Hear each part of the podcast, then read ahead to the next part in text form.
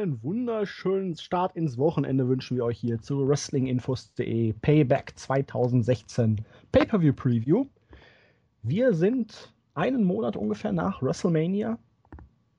Ist es wirklich ein Monat? Ich glaube so ungefähr ziemlich genau. Auf jeden Fall ist eine neue Ära entstanden, wie WWE es uns geltend machen möchte. Man sagt uns, es ist der Beginn einer neuen Ära. Wir haben Shane als Übergangs-General Manager gehabt. Woche für Woche für Woche für Woche. Es hat den Ausgang des Hell in a Cell Matches bei WrestleMania ein wenig ad absurdum geführt, aber was wäre WWE nicht, wenn nicht alles Mögliche passieren könnte? Sogar das Unmögliche, wie ich in einer netten Diskussion mit einem anderen User die Tage erfahren durfte. Und dementsprechend schauen wir uns an, was diese neue Ära zu bieten hat. Wir gucken genau auf die Matchcard rein, auch auf die Auswirkungen auf die kommenden Wochen und Monate im Hinblick auf das vielleicht alles entscheidende Segment mit Vince McMahon zu der Frage, wer ist der zukünftige General Manager von Monday Night Raw und vielleicht auch SmackDown. Und ja, wir haben eine Menge zu bereden und deswegen sage ich sehr oft und und begrüße und meinen Co-Partner des heutigen Abends. Da könnte es anders sein als die gute Seele aus dem hohen Norden. Hallo Andi. Mahlzeit. Die gute Seele aus dem hohen Norden, das werde ich mir einrahmen und an die Wand hängen. Das hast du ja süß gesagt. Vielen, vielen Dank. Ich möchte ein Foto davon haben. Äh, okay, das kriegen wir hin. Jetzt werde ich es echt einrahmen und mir an die Wand hängen. Das, äh, Kommst das, du nicht mehr raus. Nee, das kriegst du dann per WhatsApp und dann packen wir es in Board, äh, im Board auf dein Fotoalbum oder irgend so ein Scheiß und dann kann sich jeder das, das angucken. Wenn, das wird meine Weihnachtskarte zieren. wenn einem nichts Besseres einfällt. Apropos Weihnachtskarte, mir fällt ein, das ist ja schon ewig her. Äh, du man kriegt noch Kekse. Ja, genau, du erinnerst dich ja daran, als mein Internet ausgefallen war, musste ich ja zu meinen Nachbarn und wir wollten dir irgendwie mit Keksen äh, noch, äh, wollten wir ihnen Dank aussprechen. Und wir haben es tatsächlich vergessen. Ich habe es dir nicht Nein, mehr. Wir haben es nicht vergessen, wir haben es nur auf die Zeit für die kommende Weihnachtszeit vertagt. Weil Genial. Da sind die Kekse wieder frisch. ja, das ist gut. Die werden sich freuen, weil daran denken die jetzt bestimmt nicht mehr. Ganz Herrlich. genau, das ist der Plan, die große Überraschung. Die Denn große Überraschung. Wir verdrängen Sachen, weil wir sind Wrestling-Fans, aber wir vergessen sie nicht. nee, das äh, geht nicht. Ja, du hast schon angesprochen. Payback steht auf dem Programm und auch wenn du es mit einem, wie ich glaube, rausgehört zu haben, leicht ironischen Unterton angesprochen hast, Payback, der Pay-per-View, der für eine neue Ära stehen soll. Natürlich ist das nicht viel mehr als eine hohle Storyline-Phrase, die, die der gute Shane da von sich gegeben hat. Gleichwohl, wenn man sich die letzten Wochen und die letzten Raw-Ausgaben mal anguckt, bin ich zwar nach wie vor weit davon entfernt zu sagen, dass wir hier eine Revolution erleben, aber irgendwas hat sich, finde ich, schon, meine ich zumindest, das so sagen zu können, irgendwas hat sich schon geändert. Wir haben jetzt seit Mania vier ordentliche bis stellenweise richtig gute Raw-Ausgaben gesehen, wo in jeder Show oder in fast jeder zumindest ein, zwei sogar kleine besondere Höhepunkte drin waren, wie ich finde. Aber die WWE hat derzeit das Problem, dass du innerhalb von einem Monat mit vier guten Raw-Ausgaben einfach nicht das wieder gut machen kannst, was du vorher in zwei bis drei Jahren booking-technisch mehr oder weniger ja aus, aus, aus äh, leicht größenwahnsinniger Selbstgefälligkeit gegen die Wand gefahren hast. Und da gehen wir ja gleich auch drauf ein, wenn du dir jetzt mal diese Matchcard anguckst, die liest sich eigentlich richtig, richtig stark und auch wenn man in den letzten Wochen vieles gut gemacht hat, habe ich trotzdem das Problem, obwohl die Matchcard verdammt stark ist, dass ich so richtig, so richtig drin gewissermaßen in keinem Match bin. Ich gucke mir das an, ich, ich freue mich auf das eine oder andere Match ein bisschen mehr. Ähm, richtig nerven tut mich eigentlich so richtig nerven gar kein Match. Aber die WWE wird, glaube ich, noch sehr, sehr viel Zeit und Energie investieren, um wieder dahin zu kommen, dass sie ein, zwei, drei Charaktere so overgebracht hat, dass man auch als äh, Smart, will ich mal sagen, mit denen wieder mitfiebern kann und auch ein bisschen tiefer in die Storylines und Charaktere reinkommt, dass man sich ein Pay-per-View nicht einfach nur anguckt, weil man Wrestling-Fan ist, sondern ja, dieses Mitfiebern mit einzelnen Workern auch hat. Und da ist die WWE bestenfalls am ersten Schritt einer langen Reise, Aber was haben wir ja auch gelernt? Selbst die längste Reise beginnt ja mit dem ersten Schritt. Ja, deswegen war da auch so dieser gewisse sarkastische Unterton. Man muss ja sagen, die neue Ära, das klingt immer so ein bisschen martialisch, ne? Alles fängt jetzt zack von vorne an. Jetzt kommt das neue Zeitalter. Jetzt wird alles gut. Ich glaube, wir sind noch nicht so weit und vor allen Dingen in Anbetracht der gedachten Fehde hier zwischen Shane und der Authority glaube ich auch, dass wir noch viele harte Wochen erleben werden in den kommenden Monaten. Ich hoffe einfach, der Fokus liegt nicht zu sehr darauf. Man konzentriert sich jetzt wirklich mal, die neuen Leute overzubringen, aber WrestleMania hat mich da dann doch zu viel, ich weiß nicht, zu viel Leben gekostet. Wenn ich da sehe, Ambrose wurde vernichtet und soll jetzt auf einmal dann gegen Chris Jericho irgendwie eine bedeutende Rolle spielen. Gut, Jericho hat gewonnen. Laut eigener Aussage macht es ja dann viel mehr Sinn, ihn bei WrestleMania gewinnen zu lassen, damit ein Sieg von Ambrose hier Bedeutung bekommt. Äh. Bones und Sami Zayn sind eigentlich auch Loser, weil sie die letzten Wochen fast nur verloren haben. The Miz hat Zack Ryder den Titel abgenommen. Äh, Cesaro hängt jetzt mit The Miz rum, auch wenn es um den Titel ist. Ich weiß nicht, mit AJ Styles tritt jemand gegen den unbesiegbaren Roman Reigns an, der eigentlich jetzt auch bei WrestleMania noch der Loser war. Natalia hatte schon ihre Chance gegen Charlotte vor knapp zwei Monaten, hat sie klar verloren. Dolph Ziggler hat schon seit Ewigkeiten keinen Blumentopf mehr gewonnen. Da ist dann einfach so, aber du hast es ja schon gesagt, das persönliche Mitfiebern ist einfach nicht mehr dabei. Es ist so ein bisschen die Gleichgültigkeit eingekehrt. Aber wir sind ja grundsätzlich positiv. Wir graben den lila Launebär ja auch gelegentlich nochmal wieder aus. Und ich glaube, den brauchen wir auch, wenn wir uns das Pre-Show-Match angucken, oder? was für eine Überleitung. ja, äh, öfter mal was Neues, würde ich sagen. Oder? Ganz genau, denn wir haben hier in der Pre-Show das United States Championship Rematch. Ein Rematch von WrestleMania. Da bekommt der Begriff Payback ja wirklich eine besondere Bedeutung. Das Motto des Pay-per-Views wird sogar in gewisser Weise in Erwägung gezogen, falls wir überhaupt ein Motto haben. Ja, geradezu exklusiv sogar, ne? Ja, und darf ich es sagen, Andy? Sag es. Payback is a biatch. Biatch. Übrigens, Vampiro hat bei der letzten Folge von Lucha Underground auch Biatch gesagt. Genau mit der Aussprache? Ja. Herrlich. Bei Cage in a Cage und Johnny Mundo, wo er dann sagte, hoffentlich ist Johnny heute mal keine Biatch und versucht wieder wegzurennen. Spricht man das heute tatsächlich so aus mittlerweile? Also man kann es so aussprechen. Ach das so. unterstreicht, glaube ich, nochmal. Also es gibt die Bitch und die Biatch ist dann sozusagen die Oberbitch. Alles klar. Alles klar. Da muss ich also künftig, wenn ich in den Clubs irgendein Mädel klar machen will, darf ich nicht mehr sagen, so, komm mit, Bitch, sondern muss ich Biatch sagen. Das erhöht meine Abschleppchancen dann. Okay. Vermutlich. Wenn du jetzt an die South Park-Folge denkst mit Butters als Zuhälter, Ja, aber der spricht ja noch falsch, also konservativ sozusagen. Genau, aber seine Oberbitch wäre dann in dem Falle die Biatch. Ja, so kann ich es mir vorstellen. Ja, danke. Dann wieder die was anderen gelernt. sind einfach nur einfache Bitches. Finde ich gut. Äh, anschaulich erklärt, Julian, vielen Dank. Genau, wie immer gerne. ja, United States Title Match, Kalisto gegen Ryback. Wir erinnern uns, Kalisto hat damals den Titel gewonnen, verloren, gewonnen, verloren, gewonnen. Oder hat er ihn nur zweimal gewonnen? Ich glaube nur, ach, was weiß ich. Äh, auf jeden Fall hatte er ein Titelwechsel, ich spiele mit Alberto Del Rio. War dann am Ende der, ich will nicht sagen Triumphator der Fehde, weil das war er nun wirklich nicht. Auf jeden Fall ist er der Champion. Trat dann bei WrestleMania gegen Ryback an und jeder dachte sich nur, hm, das kann ja eigentlich nur darin enden, dass Ryback ihn wegsquasht, den Titel gewinnt und dann als Heel irgendwo in der Midcard vielleicht nochmal Versuch startet, durchzustarten. Fehlinformation, weil Ryback äh, hat das Ding nicht gewonnen, hat sogar verloren, relativ deutlich in der Pre-Show. Hat Kalisto dann aber in einem Non-Title-Match bei irgendeiner Weekly geschlagen. Ich glaube, es war SmackDown, ich weiß es aber nicht mehr genau. Es wurde zumindest vorher, glaube ich, sogar als Titelmatch angekündigt, war es dann aber nicht. Fand dann auch in den relevanten Wochenshows nicht mehr wirklich statt. Und jetzt haben wir hier nochmal ein Rematch. Der Bedeutung entsprechend in der Pre-Show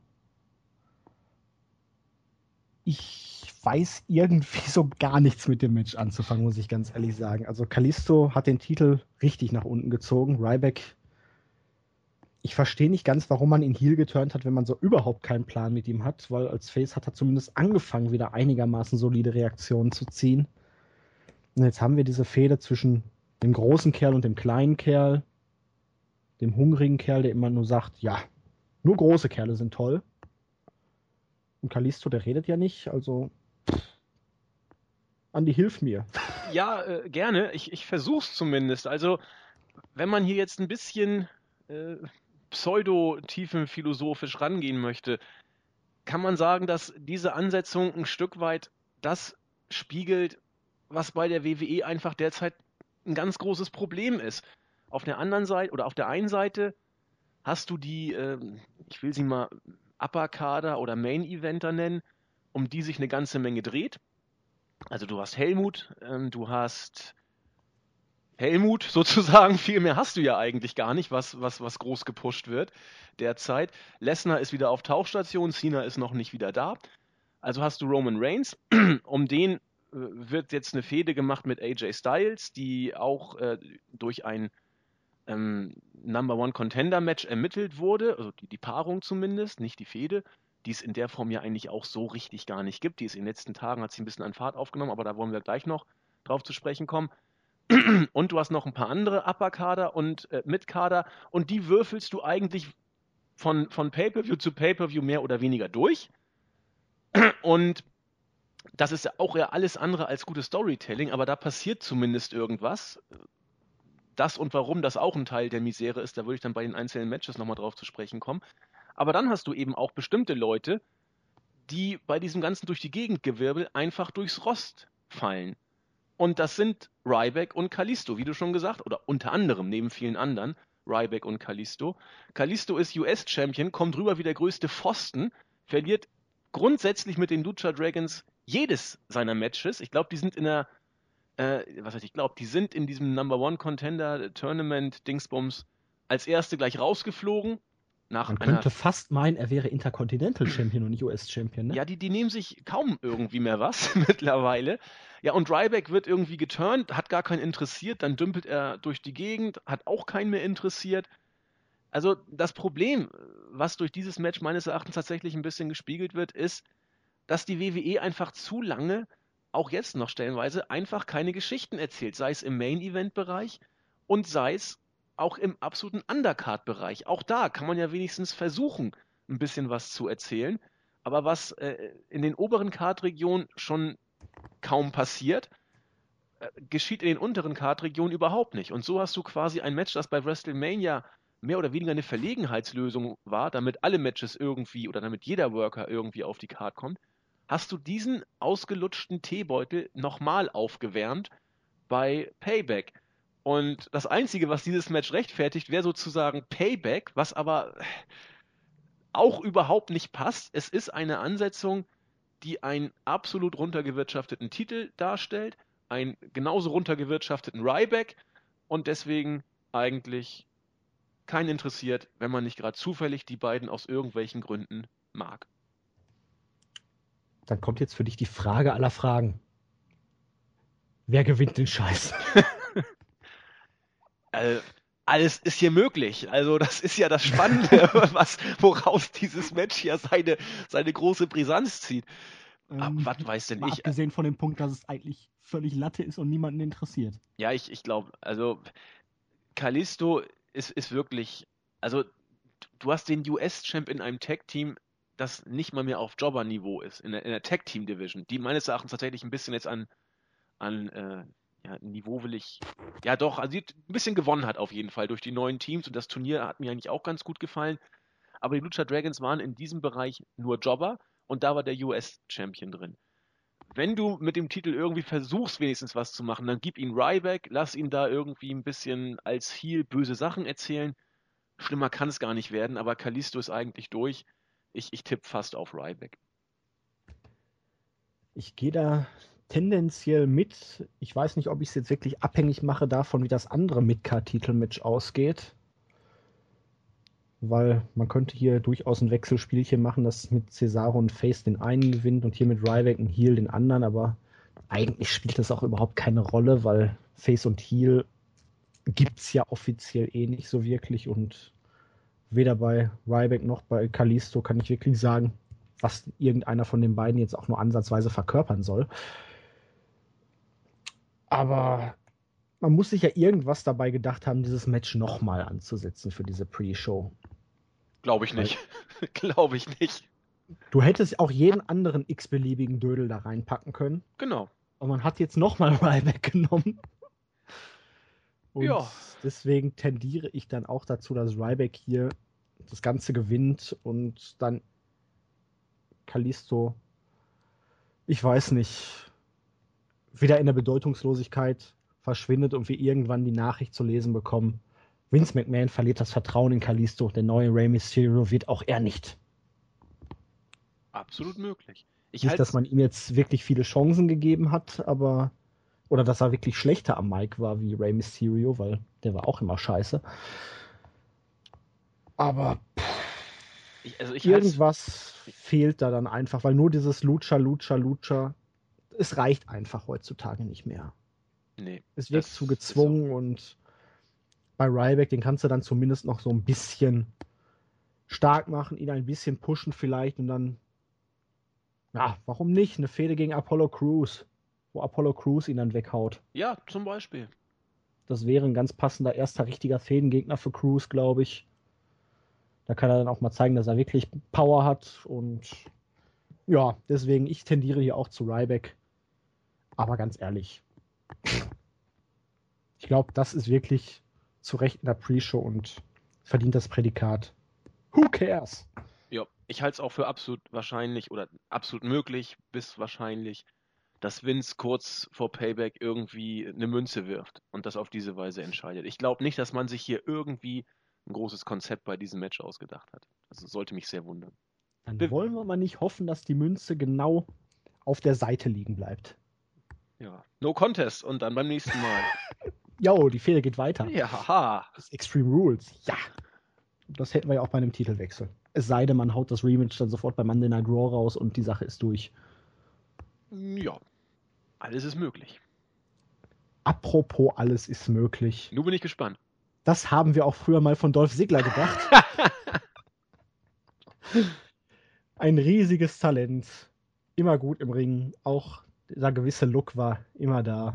Und ich bin ehrlich, ich war immer einer der größten Fans. Ich habe ihm den großen Durchbruch wirklich zugetraut, auch wenn er immer kurz vorher wieder gestoppt wurde und dann doch wieder den entscheidenden Punkt nie gehen konnte.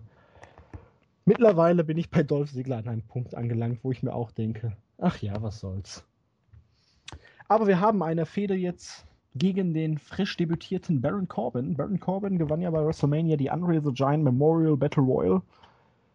Alle dachten, oh, dahinter steht ein großer Plan, man hat einiges mit ihm vor und dann kam irgendwie die Fehde gegen Dolph Ziggler. Der Lone Wolf hatte bei Raw, ich glaube in der Show direkt nach WrestleMania ein Match gegen Sigler. Das endete in einem No Contest mit einem End of Days auf den Hallenboden.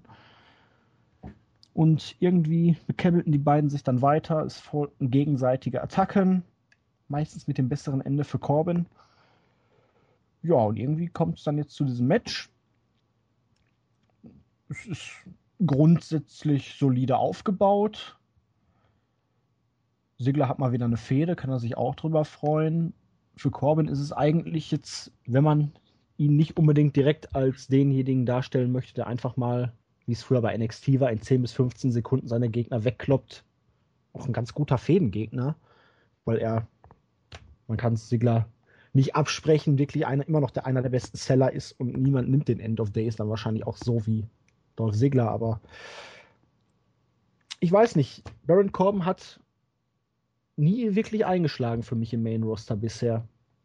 Er ist halt da. Er hat leider dieses leichte Milchbubi-Gesicht.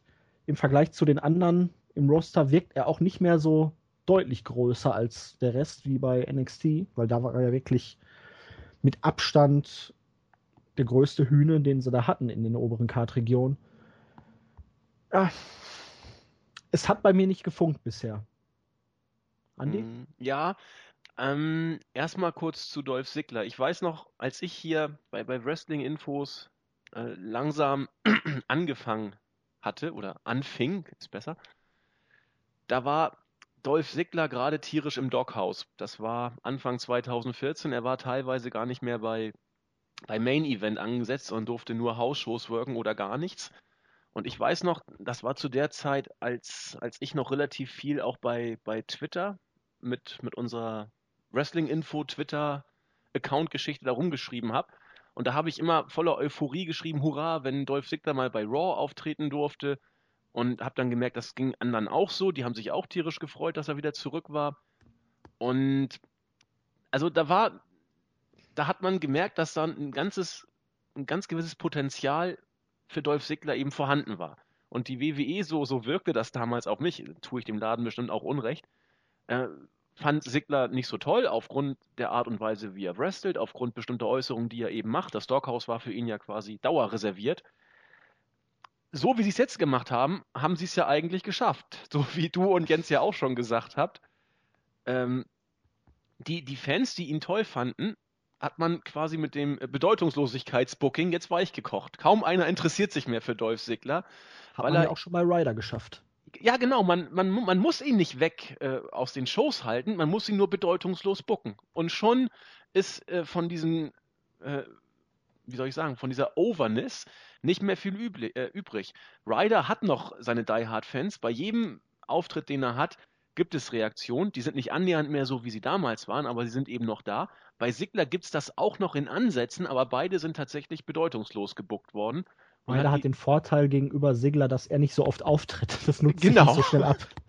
Richtig. Und, und bei Sigler, das hat man, finde ich, in den letzten Monaten doch gemerkt, sind die Reaktionen, also man merkt, dass sie zurückgegangen sind, sagen wir es mal so. Es sind immer noch Popstar, wenn er rauskommt, seien ihm auch gegönnt.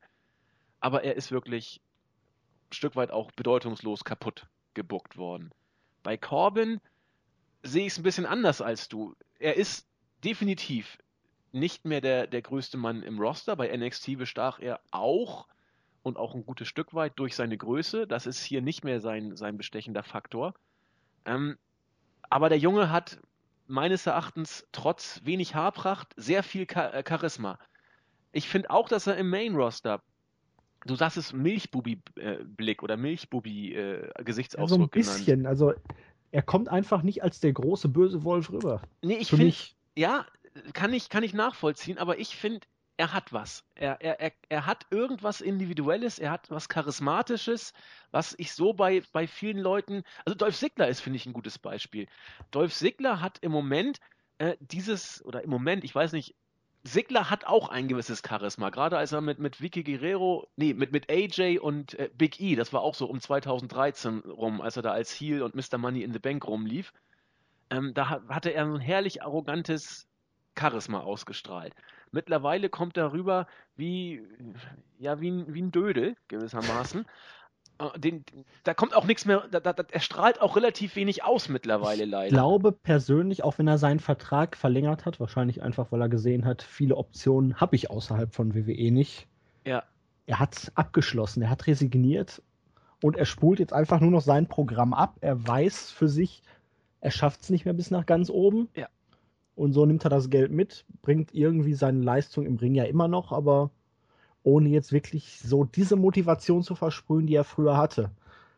Und ja, er hat den Look natürlich, aber das kommt auch viel von seinen gefärbten Haaren noch. Ich kann mich, das ist schon Jahre her, da war Evan Bourne bzw. Matt Seidel noch bei WWE. Und da kam Dolph Ziggler eine Woche mal mit relativ kurzen und nicht blondierten Haaren zu Raw. Ich habe mich wirklich beim Entrance erstmal gefragt, weil ich die Mucke da irgendwie gerade nicht im Kopf hatte und nicht mitbekommen hatte, wer läuft denn da jetzt rum? ist das Evan Bourne? Ist das Randy Orton? Ach nee, das ist Dolph Ziggler. Ja. Ähm, nee, du hast schon recht. Er, er, hat schon ein markantes Aussehen, aber ähm, so dieses gewisse Charisma kommt, glaube ich, auch nur durch, wenn du ihn in so eine leicht arrogante Heel-Rolle ja. reinsteckst und er Bock hat. Das ist der Punkt. Das, das denke ich nämlich auch. Und es fing ja dann mit diesem Show-Off, Entschuldigung, wenn ich dich nochmal unterbreche, immer gerne. Immer mit diesem Show-Off-Gimmick an, was ja eigentlich schon Thiel-Tendenzen hat, aber ja, nichts, vor, nichts Halbes und nichts Ganzes ist, weil es wurde ja niemals klar erzählt, was ist eigentlich ein Show-Off und irgendwie ist er dann da hängen geblieben und nie wirklich rausgekommen. Und jetzt ist er halt da. Und für mich ist es halt wirklich so der Fall. Man sieht ihm an, dass er keinen großen Bock mehr hat, für sich gemerkt hat, ja, ich habe hier meinen Höhepunkt erreicht, ich nehme das Geld jetzt noch mit und spule mein Programm ab. Genau. Und da sehe ich eben so ein kleines bisschen, man muss auch gucken, das wird die Zeit auch beantworten letzten Endes, den Unterschied zu Corbin, weil alles, also ich, ich weiß noch nicht so viel über Corbin, da könnte uns äh, Crestfallen, glaube ich, deutlich mehr über ihn erzählen. Aber Corbin soll angeblich äh, seine In-Ring-Präsenz soll gar nicht so viel anders sein, angeblich wie seine wie sein privates Auftreten. Und soll aber trotzdem backstage von allen geschätzt werden. Aber er hat, finde ich, die Art und Weise, wie dieses Lone Wolf Gimmick inszeniert wird und wie, wie er eben auch guckt. Ich, ich finde einfach, dass das für mich auf jeden Fall das wirkt. Er hat deutlich mehr Ausstrahlung als, als viele andere im, im Main Roster. Und deswegen habe ich mit ihm noch gar nicht abgeschlossen, negativ. Im, im ja, Gegenteil. abgeschlossen habe ich mit ihm auch noch nicht. Also man muss ihm auch zugestehen, er hat halt einen eigenen Look, er hebt sich damit vom Rest des Rosters ab. Das ist immer grundsätzlich gut. Im Ring, sagen wir es mal so, lange Matches sind jetzt nicht unbedingt seine Stärke. Ohne da Zweifel. muss er noch einiges zulegen. Also gerade bei NXT hat man es dann auch gesehen. Am wirklich coolsten kam er damals rüber, als er diese Serie hatte, wo er einfach dann die Leute direkt am Anfang weggesquasht hat und die Leute die Sekunden mitgezählt haben, bis das Match vorbei war. Als es dann darum ging, längere Matches zu worken, da fiel es dann schon auf, dass er im Ring doch recht limitiert ist. Hatte ja dann auch diese Fehde gegen Bull Dempsey, den man ja eigentlich nur aufgebaut hatte, damit er gegen Corbin sich hinlegen durfte. Der hat ja danach auch keinen Blumentopf mehr gewonnen. Das Match gegen Cruz bei Takeover London war okay. Das gegen Arias, es war auch okay, es war nicht schlecht, es war gut, vielleicht das schlechteste auf der Karte, aber es war grundsätzlich jetzt auch kein schlechtes Match. Ich bin gespannt, ob er noch zulegen kann. Gegen Sigler erwarte ich mir zumindest vom Inring-Produkt her eigentlich doch recht viel. Aber bei mir hat es einfach noch nicht Klick gemacht ja, bei mir hat es bisher Klick gemacht, was Corbin angeht. Ich bin mit seinem, mit seinem Einstand und mit dem, wie er zurzeit gebuckt wird, doch zufrieden. Also, und dieses Rumgeschreie, was er ständig da macht, diesen Referee anschreien, weswegen Mantis ihm ja schon den Spitznamen Ref Screamer gegeben hat.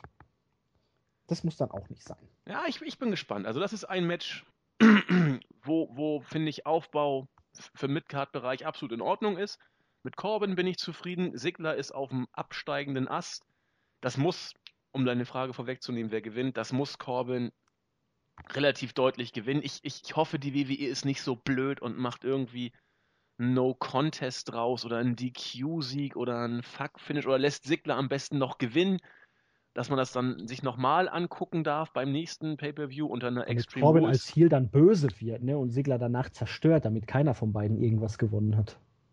Ja, was weiß ich. Also ideal wäre Corbin hier clean gewinnen zu lassen.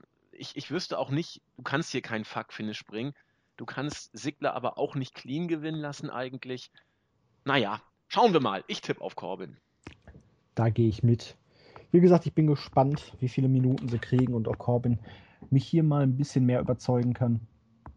Also ich war nie ein großer Fan von ihm, aber ich fand ihn bei NXT eigentlich jetzt auch ganz okay, ganz gut aufgehoben. Er hatte halt doch was, was andere nicht hatten. Aber es kam mir ein Ticken zu früh sein Call-Up. Soweit ist er für mich noch nicht, aber vielleicht kann er ja dann jetzt zeigen, dass er es doch besser kann. Vielleicht. Schauen wir mal. Ein, eine Anmerkung noch kurz. Ich habe ja eben gesagt, vielleicht könnte uns hier äh, Crestfallen mehr über ihn erzählen. Das war in keiner Weise negativ gemeint. Es ist ja aber nur äh, bekannt bei uns im Board, dass Crestfallen ein, ein Anhänger von Baron Corbin ist. Insofern nicht falsch verstehen. Wer soll das falsch verstehen? Ja, weiß ich nicht. Könnte ja auch irgendwie negativ ausgelegt werden, von wegen, keine Ahnung, äh, Fangirl durch und durch und nicht irgendwie objektiv, aber so war es in keiner Weise gemeint. Ich Wollte könnte euch, da nicht drüber stehen? Ich könnte euch auch viel über Hexor Jim Duggan erzählen. Und äh, ja. Machen wir weiter. Und ich über Zitroneneis. Oh ja, das ist aber auch ein Thema, da kann man auch stundenlang drüber sprechen. Yes, indeed. Gut, kommen wir wieder auf das reale Geschehen zurück. sofern man das von einem WWE Pay-Per-View überhaupt sagen kann. Das ist das wahre Leben. Natürlich. Frag Helmut. Ja, und wenn wir jetzt bei RTL wären, dann wäre es mitten im Leben, aber möglicherweise auch schon Familien im Brennpunkt. Zumindest wenn man jetzt ein wenig in die New Yorker Ecke bei Enzo Amore und Colin Cassidy vorbeischaut. Die Worte Villains sind da schon eher aus einer anderen Ära. Nee, wir sind bei weiteren Leuten, die von NXT nach WrestleMania den Weg ins Main Roster gefunden haben. Im WWE Tag Team Title Number One Contenders Tournament Enzo Amore und Colin Cassidy beziehungsweise Big Cass, wie WWE ihn ja jetzt nur noch nennen möchte, haben wir erfahren. Erstaunlicherweise sagt jeder immer noch Colin Cassidy in den Shows. Ähm, treffen auf die Wortvillains Simon Gotch und Aiden English. Ja, die beiden NXT-Teams haben sich hier durchgesetzt. Ich weiß nur, Enzo und Big Cass haben sich irgendwann mal gegen hier die Dudleys durchgesetzt. Die Wort Villains haben, glaube ich, hier die Lucha Dragons rausgehauen. Oder waren es die Usos? Ich weiß es nicht. Vielleicht auch beide. Wer war denn das andere Team, das noch dabei Von, war? von wem? Von den Wort Villains? Ähm, Du hattest die Usos, du hattest die Dudleys, du hattest die Lucha Dragons. Ach, waren hier nicht noch hier die Ascension dabei? Ja, Die sind auch rausgeflogen. Die wurden, glaube ich, auch von irgendeinem von den erste Teams. Runde, aber ich weiß nicht mehr genau Ist ja auch wen. völlig Latte. Auf jeden Fall haben wir die beiden NXT-Teams jetzt hier als Zeichen davon, dass die Tag Team Division eine kleine Revolution erlebt, könnte man fast meinen. Ja, so New Day steht nicht auf der Card. Wahrscheinlich werden sie irgendwo am Kommentatorentisch sitzen, weil das ist ja in letzter Zeit doch sehr beliebt geworden. Vielleicht gucken sie sich das Match auch backstage an, beglückwünschen die Gewinner hinterher. Auf jeden Fall, die beiden Teams hatten sich bei NXT ja schon so ein bisschen mal in der Wolle. Und es ist jetzt wirklich eine große und intensive Fehde da gab. Jetzt gab es bei Raw am vergangenen Montag ja dieses In-Ring-Aufeinandertreffen mit The New Day, wo sich gebettelt wurde. Eigentlich ist klar, dass Enzo und Cass das Team ist, was WWE in den kommenden Monaten aufbauen möchte. Aber ob sie jetzt auch schon das Turnier gewinnen, da ist ja alles immer noch so ein bisschen im Wagen. Vielleicht wollen, will man die beiden ja noch ein bisschen länger aufbauen. The New Day gegen Ward Villains wird wahrscheinlich auch eher passen, weil Gotch und English eher in die Heel-Richtung gehen. Es ist ein relativ offenes und spannendes Match. Es ist vor allen Dingen ein frisches Match fürs Main Roster. Und ja, dieses ganze System mit dem Turnier hat mir gefallen. Man hat die richtigen Teams overgebracht. Die Lucha Dragons jetzt nicht unbedingt. Die Usos waren auch relativ schnell raus. Ist erstaunlich gewesen, aber ja. Man hat hier zwei sehr interessante Teams. Wir haben im Hintergrund ja auch noch Anderson und Gallows, die in Zukunft mit Sicherheit ein Auge auf die Tag Team Belts werfen. Ich freue mich auf das Match. Ja, habe ich eigentlich gar nichts hinzuzufügen. Ich freue mich auch drauf. Ich bin auch der Auffassung, dass dieses Tag Team Tournament der Szene irgendwie wirklich gut getan hat, weil man erstmal jedem Team kurz äh, erstmal gezeigt hat, dass man diese Teams überhaupt noch hat. Ich meine, Ascension, die, die waren ja gar nicht mehr wirklich da. Ähm, Sind sie ja jetzt auch nicht sind mehr? sie jetzt ja, ja, jetzt sind sie ja geteilt und definitiv weg, sozusagen. Aber das fand ich schon gar nicht verkehrt. Ich finde auch die Art und Weise, wie man das Turnier gemacht hat, gut. Da sind ja ähm, gerade mit, mit Enzo Amore und, und den Dudleys auch Fäden schon angedeutet worden. Schade nur, dass die beiden Teams auch gegeneinander schon angetreten sind. Ähm, aber sehr gut, dass die beiden NXT-Aufsteigerteams hier im Finale sind. Ich persönlich finde die Ward Villains einfach klasse. Das Gimmick hat, das hast du auch schon mehrfach betont, im Main Roster ein, einen sehr schweren Stand. Es wird ganz, ganz viele Casual-Fans geben, die mit den beiden überhaupt nichts anfangen äh, werden können. Aber ich finde ich find sie eben klasse. Enzo Amore und Colin Cassidy, da bin ich ein bisschen abseits der, der, der Smart Mark-Meinung. Die, äh, ich, ich bin zum Beispiel kein großer Fan von den beiden. Ich bin aber, oder ich erkenne aber an, dass Enzo am Mic ganz, ganz große Klasse ist. Und Cassidy ist in der Tat sehr groß. Das, das, und als Tag-Team funktionieren die beiden einfach klasse. Und es ist auch vollkommen in Ordnung und legitim, dass die beiden over sind. Und seien wir ehrlich, sowas hat der Tag Team Division auch mal sowas von gefehlt. Äh, ein Team wie diese beiden. Das hat schon seinen Grund, dass die gut eingeschlagen sind, auch im Main Roster.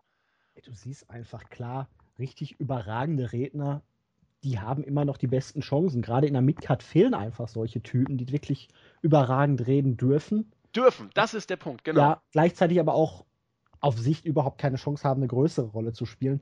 Ich hatte ja, ich glaube, bei Raw jetzt am Dienstag schon gesagt, die erinnern mich so ein bisschen hier an BJ James und Kip James damals.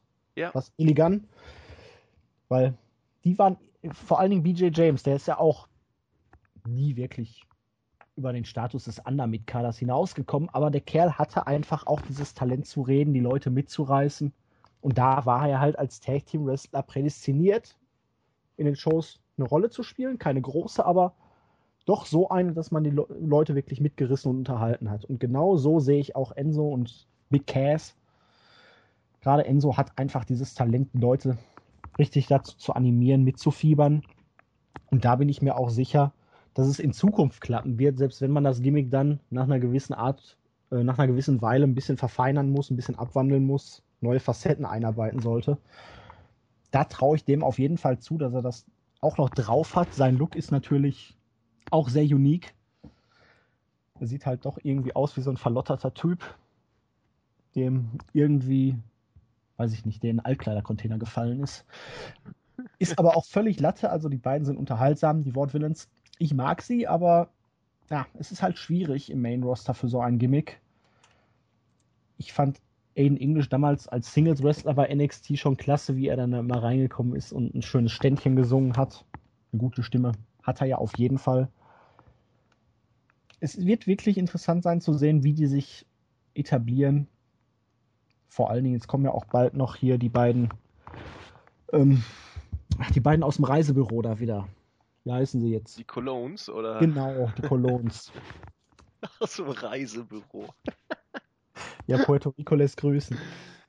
Ja, das ist aber gut. Das muss auch, das, Natürlich, es muss so sein, es sollte so sein. Das zeigt, dass die Tag Team Division vielfältig ist. Du hast mal wieder wirklich viele Teams, dass du auch Fäden machen kannst, dass du unterscheiden kannst zwischen guten Tag Teams und schlechten Tag Teams, dass du welche hast, die unten sind und regelmäßig verlieren, dass du aber auch welche hast, die ab und zu gewinnen und welche, die immer gewinnen oder fast immer gewinnen. Das war ja vorher bei drei bis vier Teams eigentlich nicht möglich. Der hat mal einen Titel gekriegt, der hat mal einen Titel gekriegt. Genau. War ja fast wie in der Divas Division früher. Und so gesehen ist es wirklich gut, dass man jetzt diese Diversität hat. Schön. Und, ja, schauen wir mal, was vor allen Dingen The New Day hier noch zu sagen hat. Und ob nicht die Dudleys hier noch eine Rolle beim Ausgang spielen. Was meinst du denn dazu? Ja, das das wurde ja trotz des Sieges von Enzo und Cass nie wirklich klar beendet. Oder man hat sich zumindest jetzt hier nie dazu geäußert. Es ist durchaus möglich, dass man es nochmal aufgreift. Weil, ich weiß nicht, jetzt ihnen schon den Number One Contender Spot zu geben und dann gegen die Face New Day zu stellen, das glaube ich nicht. Ich tippe hier eher auf die Wort Villains. Und dann muss man Enzo und Cass ja irgendwie um den Titel bringen beziehungsweise den Sieg hier in dem Match, weil ein cleaner Sieg für die Wortwillens kommt für mich persönlich jetzt nicht in Frage. Und es ist ja auch irgendwie die Geschichte von Enzo und Cass, dass sie einfach die großen Matches nicht gewinnen. Sie sind ja bei NXT nicht einmal Champion gewesen, im Gegensatz zu praktisch jedem anderen Team da. Und ich glaube schon, dass man ihren großen Titelgewinn ein bisschen aufhebt und dann auf einer größeren Bühne als Payback prä präsentiert. Also, ganz kurz nochmal zu Enzo und Big Cass. Ich glaube auch, dass die im Main Roster ihren Weg gehen und hoffe das auch. Nur eine Sache muss man da bedenken und ich weiß, Vince wird es nicht tun. Ähm, das Main Roster ist natürlich nicht NXT. Du hast im Main Roster viel mehr ähm, On-Air-Zeit, die du füllen musst. Und wenn du Enzo wirklich in den nächsten Monaten, vielleicht Jahren, diese NXT-typische Entrance immer abspulen lässt. Im Moment gehen die Fans noch ganz steil drauf. also Rock klappt's doch auch. Ja, aber äh, Enzo ist kein The Rock. Das äh, sage ich äh, mal so. Also ist ich, besser, ne? ich, ich will äh, das sowieso. das, das sowieso. Ich will auch jetzt gar nicht unken. Und wenn ich irgendeinem Mic Worker es zutraue, ähm, sich ein, ein Standing zu erarbeiten, losgelöst von irgendwelchen sich ständig wiederholenden Catchphrases, dann ist das bei Enzo Amore der Fall.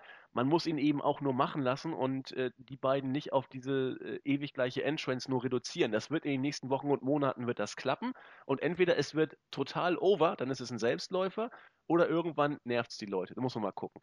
Aber egal was es wird, ich glaube, dass Enzo so charismatisch ist, dass er auch äh, als Heel äh, irgendwas anderes rüberbringen kann. Insofern bin ich mir bei der Zukunft der beiden im Main Roster überhaupt nicht bange.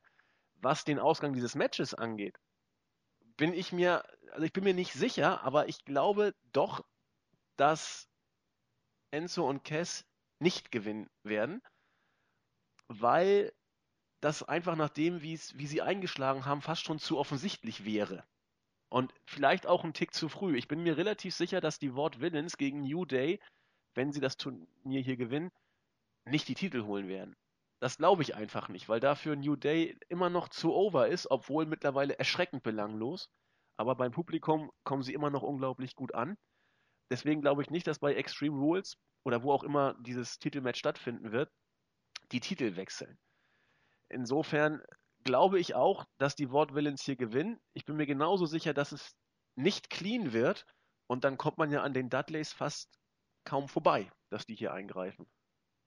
Wer sonst? Also, oder, oder Anderson und Gallows, keine Ahnung, wird aber auch gefährlich sein, weil dann musstest du Enzo und Cass die Fehde gegen die beiden verlieren lassen. oder eigentlich alles wegkloppen dann. Ja, hier. eben, das, das geht nicht. Enzo, Cass und die New Day. Ja, und ich glaube ihnen, dass, dass, dass äh, Gallows und Anderson eher im Main Event eine Rolle spielen und nicht hier. Deswegen, weiß ich, an den Dudleys kommt nichts vorbei oder es kommen unsere Urlauber aus Puerto Rico und turn oh. mal kurz Heal. dann kommt noch mein Animationsgimmick irgendwie, mein also Animateur-Gimmick. Also, also klare Face-Tendenzen hatten sie ja in ihren Promo-Videos bisher auch nicht. Nee, aber was haben sie denn für Fakten Tendenzen? Ja, gar ja. keine. Doch, ähm, wir lieben Sonne, wir lieben Frauen und wir lieben Alkohol. Genau, und wir machen gerne äh, Urlaubswerbung. Also sie, hm. sie könnten auch das Gimmick des hm. skrupellosen Geschäftsmannes verkörpern, der nur Urlaubsreisen äh, an den Mann bringen will. Oder einfach die gleiche Einstellung haben wie viele, viele andere Menschen auch. Genau. Ja, mal gucken. Also ich glaube fast. Vielleicht kommt ja Papa Shango nochmal zurück und dann machen sie eine Art Mafia auf. Ja, mittlerweile ja Opa Shango. Keine Ahnung. Oder Kalito kommt vorbei mit dem Apfel im Mund. Das wäre natürlich geil, aber Kalito hat man ja schon vor ein paar Monaten versucht zur WWE zu holen. Ich glaube, das ist im Moment kein Thema. Da war auch zu viel Stunk damals, als er abgehauen ja. ist dabei. Das sehe ich auch nicht. Also gehen wir beide mit den Vaudevillains. Jo! Okidoki. Gehen wir weiter und wir haben zum, das erste Titelmatch des heutigen Abends in der Main Show. Das Women's Championship Match zwischen Charlotte und Natalia. Beide hatten schon bei, ach, wie hieß es denn jetzt? Roadblock? Ich glaube Roadblock, ja, oder? Roadblock. diese Hausshow, die auf dem Network ausgestrahlt wurde, hatten sie schon ein Match. Damals konnte Charlotte gewinnen. Ich glaube nicht hundertprozentig fair, aber das spielt ja auch eigentlich keine Rolle. Ja, und jetzt, nachdem Charlotte bei Mania ihren Titel gegen Sasha Banks und Becky Lynch verteidigt hatte, kam dann Natalia raus und meinte bei der offiziellen Verleihung des neuen Championship Belts, hier, Bitch. Ich sage Bitch, nicht Biatch. Mhm. Hier, wir wollen jetzt, ich möchte den Titel haben. So kannst du nicht reden. Zeig ein bisschen Respekt. Und trau dich gegen mich. Charlotte wollte ja erst nicht, weil sie hat sie ja schon besiegt, ließ sich dann aber doch da ein bisschen reinreden. Ric Flair hatte einen kleinen Anteil da in der ganzen Geschichte ebenfalls. Und jetzt kam es dann halt zu der Ankündigung, dass wir bei Payback dieses Match haben werden und weil Ric Flair weiterhin an Charlottes Gesäß klebt, bekommt Natalia Unterstützung in Form von Bret Hart und wir haben somit auch ein gewisses Gimmick für dieses Match, nämlich Flair gegen Hart. Ist nicht neu, ist nicht innovativ, kann man so machen. Wrestlerisch sollte es auf jeden Fall bei genügend Zeit ein Augenschmaus werden. Ich bin nur im Moment ein bisschen noch unsicher bezüglich der Rolle von Ric Flair. Es gab ja diese Sachen bei SmackDown, wo er nicht ganz, sagen wir mal, Herr seiner Sinne zu sein schien. Dann gab es diesen Vorfall am Flughafen, wo er ja offiziell nicht alkoholisiert über sein Gepäck gestolpert ist. Bret Hart ist im Moment auch nicht ganz fit, hatte ja erst die Prostatakrebsoperation und leidet im Moment, ich glaube, noch an den Nachwirkungen einer Operation am Handgelenk, die jetzt wohl deutlich langwieriger ist als die Prostatakrebsgeschichte. Schauen wir mal, was das wird und ob überhaupt einer von den beiden Alten in der Lage sein wird, da irgendeinen Bump einzustecken. Ne? Sonst hätte man sich das ja auch sparen können. Ja, also, dass man Bret Hart hier hinstellt, freut mich eigentlich nur aus dem Grund, dass er wirklich da ist oder da sein kann. Das hätte ja auch alles, was weiß ich, wie ausgehen können. Insofern klopfe ich hier dreimal auf Holz und äh, freue mich, dass Bret Hart äh, den Umständen entsprechend wohl gesund zu sein scheint und dann soll er lieber noch ein paar Wochen oder Monate mehr an seiner äh, Verletzung da laborieren. Das ist, glaube ich, alle Male besser als jede Art von Krebserkrankung, die in irgendeiner Form da noch äh, wuchert. Insofern ist das wirklich etwas, was, was ich schön finde. Ja, Ric Flair, der wird sich dieses Leben nicht mehr ändern. Und ich bleibe auch dabei, wenn man sich äh, Promos von ihm anhört, er ist immer noch ein, ein Unterhaltungstalent. In den Backstage-Segmenten ist er für mich immer noch stellenweise Gold wert, wenn auch manchmal unfreiwillig komisch, aber er ist, er ist einfach klasse. Aber jeder, der da mal einen Blick drauf wirft, muss doch eigentlich wissen, dass, äh, dass er vielleicht doch mal das ein oder andere klare Getränk vielleicht noch zu sich nimmt. Insofern. Wasser? Ja, Wasser ist ja glasklar, genau. Insofern weiß ich nicht, du kannst Ric Flair mit seinen 67 Jahren eigentlich keinen Bump mehr geben. Bret Hart ist gerade mehr oder weniger genesen und, und laboriert noch in der Handverletzung. Ich, ich glaube, die werden da einfach nur rumstehen und durch irgendwie irgendwelche Präsenz, äh, Ablenkungsgeschichten oder so. Aber ich glaube, wir werden da nichts Körperliches äh, erleben und das ist auch, ist auch gut so, meines Erachtens. Ja, Nettie tut mir so ein bisschen leid. Sie ist immer dann zur Stelle, wenn man mal so eine Übergangsfädengegnerin braucht für Charlotte. Ich weiß nicht, ich wollte es vorhin mal nachgucken, wie lange Charlotte schon äh, Championess ist. Das ist ja ewig schon. Seit, seit, seit Herbst 2015 muss sie schon den Titel haben. Ich glaube September, Oktober, oder? Ja, kommt hin. Meine ich auch. Gucke gleich mal nach. Ja, das Match wird gut. Natalia wird ganz sicherlich nicht den Titel holen. Und Jens hat sich ja schon mehr oder weniger deutlich darüber äh, echauffiert, dass man jetzt Sascha Banks aus dem Nichts, aus der heißen Fehde gegen Charlotte rausgenommen hat, um das Ganze irgendwie versuchen zu konservieren und bis zum SummerSlam oder wie auch immer heißt zu halten, um dann Sascha Banks mit einem Knalleffekt den Titel vielleicht zu geben. Bis dahin wird man sich durchrobben müssen.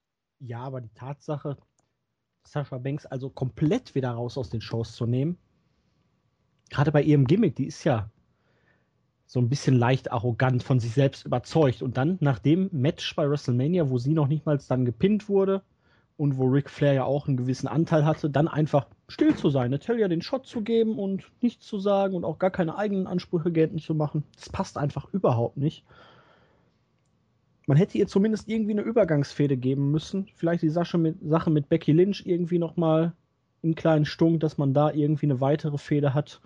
Wenn man wirklich auf die Damen setzen will, kann man auch ruhig mal zwei Matches auf so eine Card bringen und irgendein anderes streichen oder es zumindest als Pre-Show-Match bringen, aber sie zumindest irgendwie im Fokus halten und sie komplett rausnehmen, kann ich mir nur vorstellen, dass man Angst hat, wenn man jetzt sie in ein anderes Programm steckt, dass dann die Reaktion, einfach weil man keine Ideen für solche Programme hat, dann relativ schnell nachlassen und man so hofft, zeigen wir sie gar nicht, dann sind die Reaktionen großartig, wenn sie dann doch zurückkommt, aber es wirkt auf mich persönlich auch ein bisschen antiklimatisch. Jo. Kann ich genauso unterschreiben. Charlotte gewinnt das Ding hier wahrscheinlich wird Ric Flair versuchen, irgendwie, wenn Natalia in die Seile läuft, mal eben das Bein zu greifen und Bret Hart rennt dann dahin und verscheucht ihn oder irgendwie sowas. Darauf ja. wird es hinauslaufen. Ich finde es ein bisschen schade, dass die beiden hier zu sehr im Schatten wieder ihrer Verwandten stehen und ihre, ihr eigenes Ding, beziehungsweise ihren eigenen Charakter hier nicht so wirklich ausleben dürfen. Genau. Und Sollte mittlerweile doch eigentlich mal möglich sein. ich, ich finde es auch, also wir haben jetzt ja nur oft genug auch in den letzten Wochen die, die News gehabt, dass Vince, Hunter und Stephanie sich einig sind, jetzt äh, jenseits der Umbenennung von der Divas Division in die Women's Division jetzt auch ein bisschen mehr für die Mädels zu tun, Storyline-mäßig und, und der Art und Weise, wie man sie präsentiert.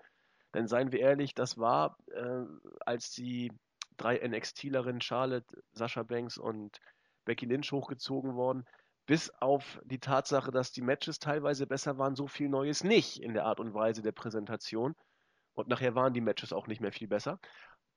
Da muss irgendwas kommen. Und ich, ich hoffe einfach, dass man, äh, so wie bei der Tag Team Division, jetzt auch mal sich der Mädels, die man da eigentlich hat, bewusst wird und nicht dieses ewige Rumgezicke oder Team gegen Team Gedröhne bringt, sondern die Mädels als, als äh, Athletinnen darstellt, als Wrestlerin, die diesen Superstars. Titel, nee, eben nicht, die diesen Titel haben wollen. Und dann, dann soll man da auch mal eine Geschichte um diesen Titel erzählen und, und äh, Fäden aus dem in Anführungszeichen sportlichen Blickwinkel mal inszenieren, dass man die Mädels da auch ein bisschen ernst nehmen kann. Diese Ansetzung hier ist, ich weiß nicht, was das ist oder was das soll. Das ist doch eigentlich nur, um irgendwas zu überbrücken. Und im schlimmsten Fall gewinnt Charlotte mit Fuck-Finish und wir kriegen dann bei, bei Extreme Rules wieder nochmal ein Rematch, wo, wo Charlotte gegen Nettie ran muss. Ich, ich wünsche mir einfach, dass man generell die Mädels ein bisschen anders präsentiert und das Ganze anders inszeniert, weil du kannst auch aus der Women's Division deutlich mehr machen, als du es im Moment hast. Ja, viel wichtiger als die Inring-Leistung wäre ja erstmal überhaupt Charaktere zu etablieren. Genau. Nicht einfach nur zicken, sondern richtige Charaktere. Hier hat man ja eigentlich die Möglichkeit. Ich habe nichts gegen die Fehde zwischen Charlotte und Natalia. Es passt einfach nur nicht jetzt, na, nachdem diesem Programm für WrestleMania jetzt dieser abrupte Wechsel, ohne diese eine Geschichte erstmal beendet zu haben. Oder ohne Erklärung zumindest, warum man es zwischendurch jetzt auf Eis gelegt hat in den Shows.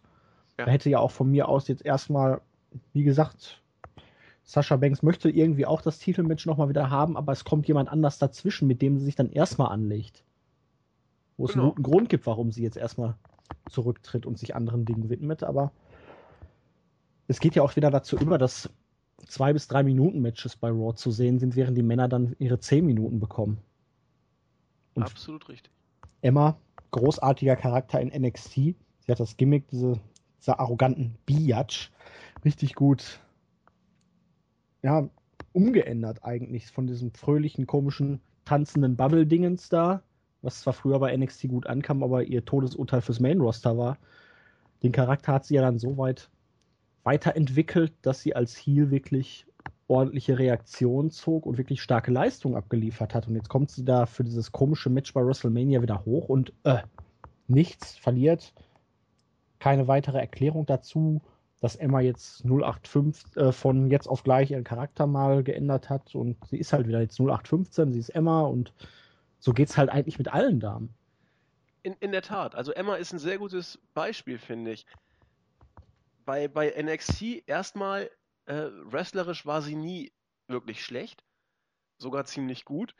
Und dieser Gimmickwechsel, als sie dann vom Main Roster mit ihrem äh, tanzenden Seifenblasen Tussi-Gimmick dann wieder runtergekommen ist, dieses äh, Bitch-Gimmick, also ich, ich war sofort verliebt, als ich sie gesehen habe. Unglaublich cool, dieses schlampen, arroganten Mädel im Gimmick war der absolute Knaller. Und dann hat sie, ich weiß nicht welches Takeover es war, war es London? Ich glaube, es war London gegen, gegen Asuka ein Vier-Sterne-Match rausgeballert. London. Bitte? War London. War London, genau. Ein Vier-Sterne-Match rausgeballert. Und da hätte man, ich hätte sie auch gar nicht hochgezogen für WrestleMania. Aber wenn man es macht, meine Güte, du hättest da auch Potenzial gehabt für, für die äh, Women's Division.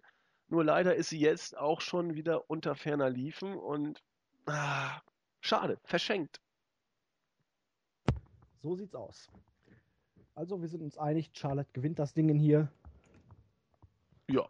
Wie auch immer. Schauen wir mal, wie es dann weitergeht.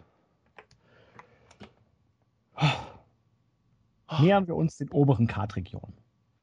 Da haben wir das Match zwischen Dean Ambrose und Chris Jericho. Dean Ambrose bei WrestleMania klar von Brock Lesnar zerstört. Chris Jericho mit dem Sieg über AJ Styles eigentlich in der besten Lage, sich irgendwie jetzt in Position für ein World Title Match zu bringen. Einen Tag später wird er von AJ Styles in einem Four-Way Match gepinnt und muss sich dementsprechend erstmal wieder woanders anstellen. Und die beiden haben sich dann durch ein paar Segmente miteinander angelegt. Chris Jericho wollte sein Highlight Reel vorführen. Irgendwann kam dann einfach mal Dean Ambrose rein und hat sein Ambrose Asylum Talkshow-Segment initiiert.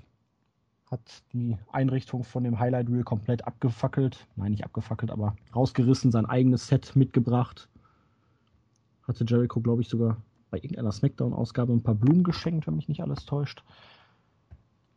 Auf jeden Fall haben die beiden sich einige Promoduelle geliefert. Es gab so eine kleine Einbeziehung zum nächsten Match hier, Owens und Sami Zayn. Es gab Siege gegen den Feengegner des anderen da sozusagen. Ambrose gegen Owens, Jericho gegen Zayn. Damit hat man unterstrichen, dass Ambrose gegen Jericho auf der Karte höher positioniert ist als Owens gegen Zayn. Ja, und Dean Ambrose kommt im Moment weiterhin irgendwie wieder wie ein Dödel rüber. Hat man jetzt auch gut am vergangenen Montag gesehen. Er lädt Chris Jericho ein zu seiner Talkshow. Er attackiert Chris Jericho. Und am Ende kassiert er diese ultra starke Walls of Jericho auf das Kommentatorenpult. Wirkte dabei nicht gerade wirklich helle. Aber ja, es ist eigentlich ein interessantes Programm. Man konzentriert sich auf die Stärken der beiden, nämlich auf das Promo-Work. Und grundsätzlich ist Ambrose gegen Jericho auch eine Paarung, die ich mir im Ring wirklich gerne angucke. Nur irgendwas fehlt mir da auch wieder im Moment. Mag es daran liegen, dass Ambrose einfach jedes relevante Match verloren hat in den vergangenen Monaten? Das könnte eine Ursache sein. Ja, ich, ich weiß nicht, was ich dazu noch ergänzen soll, denn du hast es gerade so schön auf den Punkt gebracht. Irgendwas fehlt dir. Und genauso geht es mir auch ich bleibe dabei, Ambrose kann immer noch die Kurve kriegen, auch wenn er gegen Lesnar ja nur mehr oder weniger chancenlos war und immer nur dann beim WrestleMania irgendwie was zu melden hatte, wenn er irgendwelche Objekte eingesetzt hatte. Aber auch, ich, ich weiß nicht, das ist ein, Match der, der vergebenen Chancen vielleicht. Vielleicht wird es auch gerade deswegen richtig gut, denn ich erwarte mir, also ich gehe da ohne Erwartung rein, gewissermaßen. Denn eigentlich, wenn du es auf dem Papier liest, hat es so Dream Match Charakter fast schon.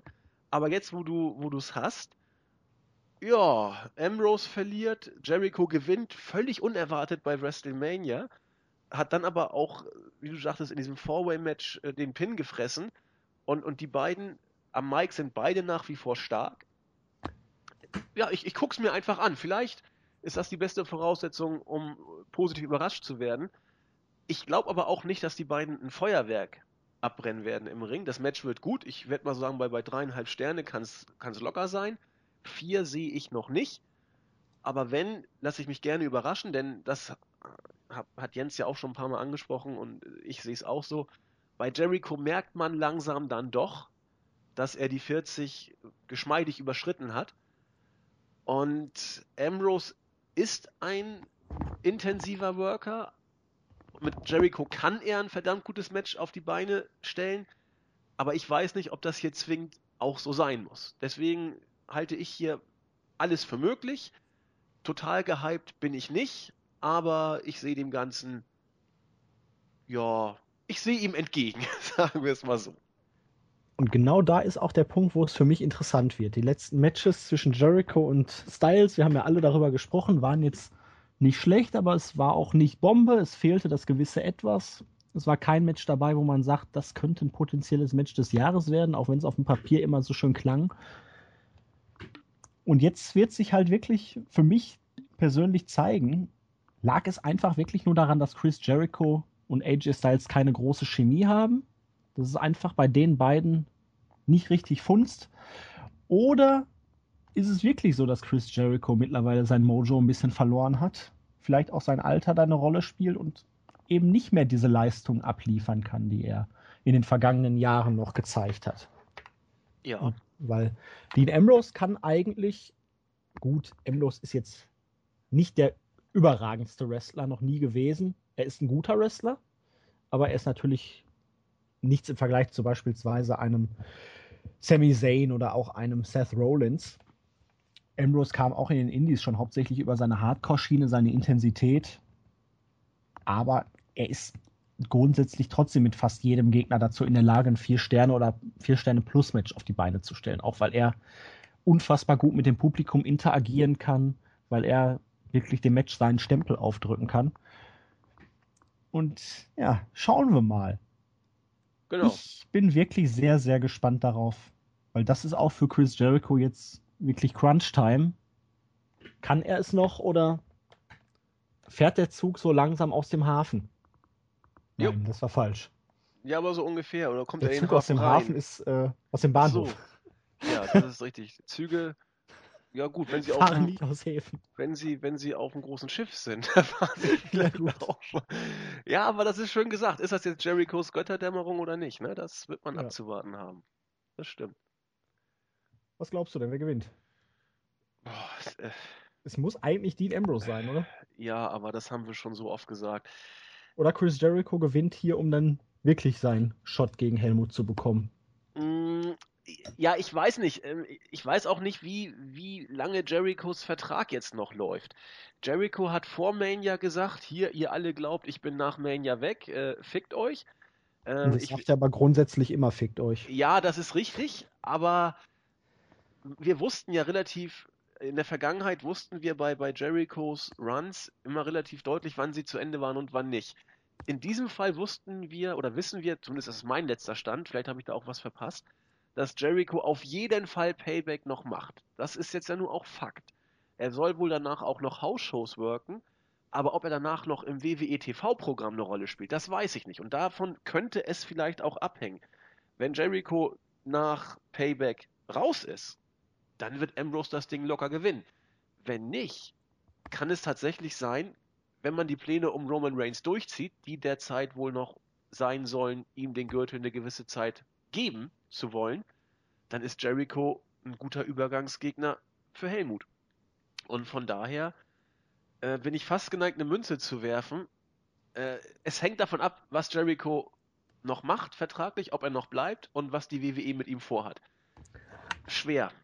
Ich sag trotzdem Ambrose. Also für mich kann eigentlich Dean Ambrose das Ding nur gewinnen, auch wenn Jericho noch zehn Jahre da bleibt. Ambrose braucht einfach diesen Sieg jetzt. Und wenn er jetzt diesen Sieg selbst gegen Chris Jericho hier nicht bekommt, dann ist der Zug wirklich langsam abgefahren und wer ja. soll den Kerl noch ja, wer soll den Kerl noch ernst nehmen? Hat er dann überhaupt schon mal irgendein relevantes Match im letzten Jahr gewonnen? Nein, aber dann bastel, diesen Sieg. dann bastel doch genau daraus eine Storyline. Lass ihn noch ein paar Mal verlieren, stell das in allen möglichen Storylines raus und dann lass ihn sich hocharbeiten. Das kannst du noch alles so machen. Das geht. Lieber das, so als 50-50 Schrott. Dann müsste man ihn aber wirklich jetzt mal dann. Ich weiß nicht, wie man es denn darstellen soll. Aber genauso wird er doch gerade dargestellt. Er kommt immer rüber wie der, ja, wie der letzte Dödel, wenn er seine ja, Aktion bringt. Dafür fehlt dann auch in gewisser Weise die dargestellte Selbsterkenntnis, dass Ambrose an sich zweifelt. Das Problem ist ja bei seiner Darstellung, dass es ihm scheißegal ist, ob er gewinnt oder verliert. Da genau. Kannst, ja, das ist ja der Punkt, an dem du so eine Story überhaupt nicht bringen kannst. Nein, aber dann, dann musst du diese Selbsterkenntnis irgendwann bringen. Vollkommen richtig. Und dieser Punkt ist ja noch nicht erreicht. Lass ihn jetzt verlieren, lass ihn wieder verlieren, dann kommt er irgendwann ins Grübeln. Und dann stell raus, dass er eigentlich immer verliert, wenn es drauf ankommt. Und das dann. Ich aber nicht. Nein, sehe ich auch nicht. Also, ja, also. es wird sich an Ambrose Darstellung, auch wenn er gegen Jericho verliert, überhaupt nichts ändern. Da bin ich mir sogar relativ sicher. Aber so könnte man es zumindest äh, äh darstellen, dass man ihn verlieren lässt, noch ein, zweimal mehr und dann daraus was bastelt. So der ultimative Underdog, der jetzt irgendwie seine Selbsterkenntnis gefunden hat und sich hocharbeitet. Da, da kriegst du auch das Publikum mit bei Ambrose. Ähm, aber dann musst du es auch so machen. Und wenn du es nicht so machst, dann hast du vollkommen recht. Dann braucht er diesen Sieg, was aber immer noch bei WWE keine Garantie dafür ist, dass er ihn auch bekommt. Aber ich tippe ja. trotzdem auf Ambrose. Gut, dann lassen wir das mal so stehen. Und wir sind gespannt, was WWE noch in petto hat für Dean Ambrose. Gerade jetzt im Hinblick auf Extreme Rules kommt ja dann, ne? da macht es natürlich schon fast wieder Sinn, hier Chris Jericho gewinnen zu lassen, um Dean Ambrose dann in der, seiner Paradedisziplin in sich zu geben. Oder um ihn dann in seiner Paradedisziplin nochmal scheitern zu lassen. Ja, hat ja auch gegen Lesnar gut geschafft mit seiner Paradedisziplin. Ja. Ne?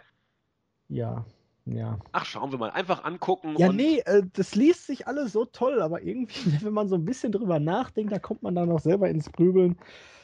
Ach, so toll ist es nicht und irgendwie verfliegt die Euphorie, aber Mann, haben wir lange auf Kevin Owens gegen Sami Zayn hingefiebert. Die beiden Veteranen schon seit über zehn Jahren miteinander, gegeneinander in der Independent-Szene zunächst. Ach, was waren das noch für Schlachten bei Pro Wrestling Guerrilla oder bei Ring of Honor am Ende der Leather War zwischen den beiden. Nicht schön, aber hart und brutal.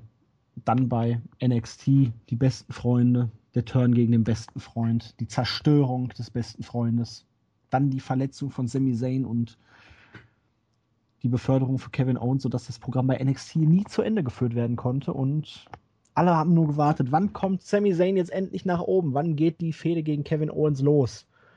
Und jeder hatte auf das große Singles-Match bei WrestleMania gehofft. Und WWE hat uns dann ja auch noch ein bisschen gefoppt. Damals, als man dieses Triple Threat Match mit Zayn, Sigler und wer war da noch drin? Ich weiß es nicht mehr angedeutet hat, wo es dann diese no con Nee, die, warte mal, wer war es denn? Ich glaube, Miss Sigler und Zane, ne? Und am Ende hat dann Owens dafür gesorgt, dass Stardust, Ryder und Ach so, Sin Cara in diesem ja, Triple Threat ja, ja, stehen. Genau. Es gab dieses No DQ, bla bla bla und so. Aber am Anfang der Show hatte man dann wirklich gehofft, Sami Zayn gewinnt das Triple Threat Match und wir haben ein Singles Match um den IC-Teil bei WrestleMania. Ja, Edgy Badge, da hat WWE wirklich gezeigt, haha, Internetfans. Stinkefinger. Ja, und jetzt hat man die ganze Sache noch ein bisschen gestreckt. Der Hass zwischen den beiden ist erkennbar. Es gab auch wirklich schöne Videos, die man eingespielt hat, die die Fehde der beiden mit ihrer ganzen Vergangenheit auch in den Indies sehr gut beleuchten. Also die Videos, das kann WWE wirklich unbeschreiblich gut. Nur hat man, mal abgesehen jetzt von der vergangenen Raw-Ausgabe, wo Zane Rusev einrollen konnte, beide in den Wochen seit WrestleMania wirklich komplett nur verlieren lassen und mir damit auch ein bisschen was an Interesse genommen. Ich weiß nicht. Ich war so heiß auf dieses Match. Aber jetzt denke ich mir, ja, die beiden hassen sich, aber letztendlich sind es zwei Loser. Huh, ja. Das ist ja nur Undercard. Ge geht mir genauso. Also ähnlich wie, wie bei Ambrose gegen Jericho bin ich auch bei Owens gegen Zayn nicht gekickt, denn was, was dieses Match hier auszeichnet und auch die Berechtigung bei diesem Pay-Per-View oder wo, wo es seine Berechtigung auch herholt, ist letzten Endes die eigene Vergangenheit zwischen den beiden. Was die sich schon in der Vergangenheit für Schlachten geliefert haben, wie ihre Beziehung zueinander war. Die WWE hat es jetzt ja auch, wie du schon sagtest, in Hype-Videos äh, auch mal erzählt, die ganze Geschichte. Aber wenn du das mal alles weglässt, bleibt nicht mehr viel übrig für diese Paarung. Bei nee, WrestleMania. Ja noch nicht mal im Main, Event, äh, Main Roster mal eine Promo gegeneinander halten. Genau, richtig. Bei, bei Mania hättest du es, so wie du es gerade gesagt hast, auch richtig schön aufbauen können. Dann hättest du Zayn dieses Triple Threat Match gewinnen lassen können. Dann hättest du Zayn gegen Owens um die IC Championship bei Mania gehabt. Das wäre ein Aufbau gewesen von jemandem, der sein Match gewonnen hat, der sich das Titelmatch verdient hat, gegen einen Owens, der als Champion jetzt nur auch äh, nicht der größte Pfosten damals war, darstellungsmäßig. Du hättest die Vergangenheit noch als äh, Zündstoff dazu bringen können und sie hätten bei Mania die Halle niedergebrannt sozusagen. So war es bei Mania. Es kam anders. Jetzt haben wir vier Wochen seit Mania gehabt, wo beide standingmäßig jetzt äh, nicht die Bäume ausgerissen haben. Und nun hast du ein Match zwischen zwei Mitkadern. So sieht's aus, wenn du nicht diese beiden Namen da hättest. Und eigentlich hätten diese beiden eine andere Bühne für dieses Match mehr als nur verdient. Es wird, wird das wird ein Hammer-Match, ohne Zweifel, aber die, die, die, die, wie soll man sagen, die Begleitmusik ist doch ein paar Stufen runtergedreht worden. Ja, es fehlt irgendwie jetzt gerade so das Quäntchen, wo ich mir sage, ja, ich muss dieses Match jetzt unbedingt sehen. Ich bin heiß darauf. Darauf habe ich so lange gewartet. Ne? Das ist einfach ja. die Vorfreude, die hat man ein bisschen rasiert.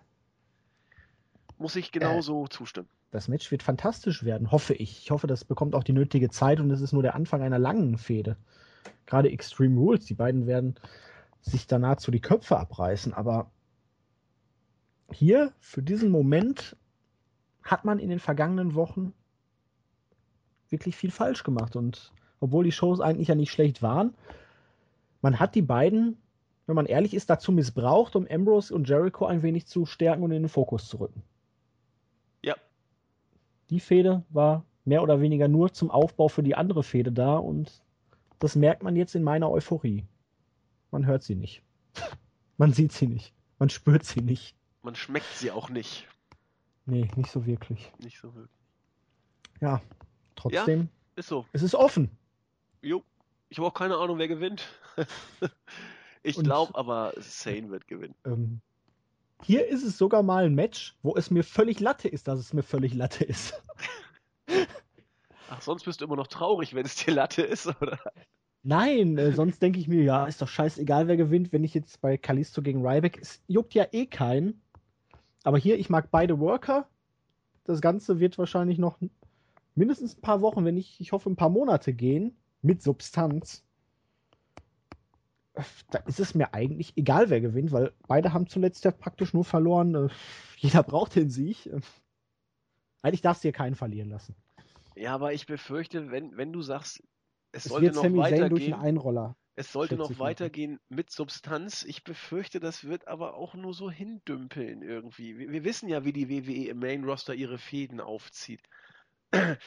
Ach. Ja, und wenn ich mir jetzt aber angucke, man hat ja Zane jetzt am Montag gegen Rusev nur per Einroller gewinnen lassen. Man hat es ja nicht mit dem Helluva-Kick.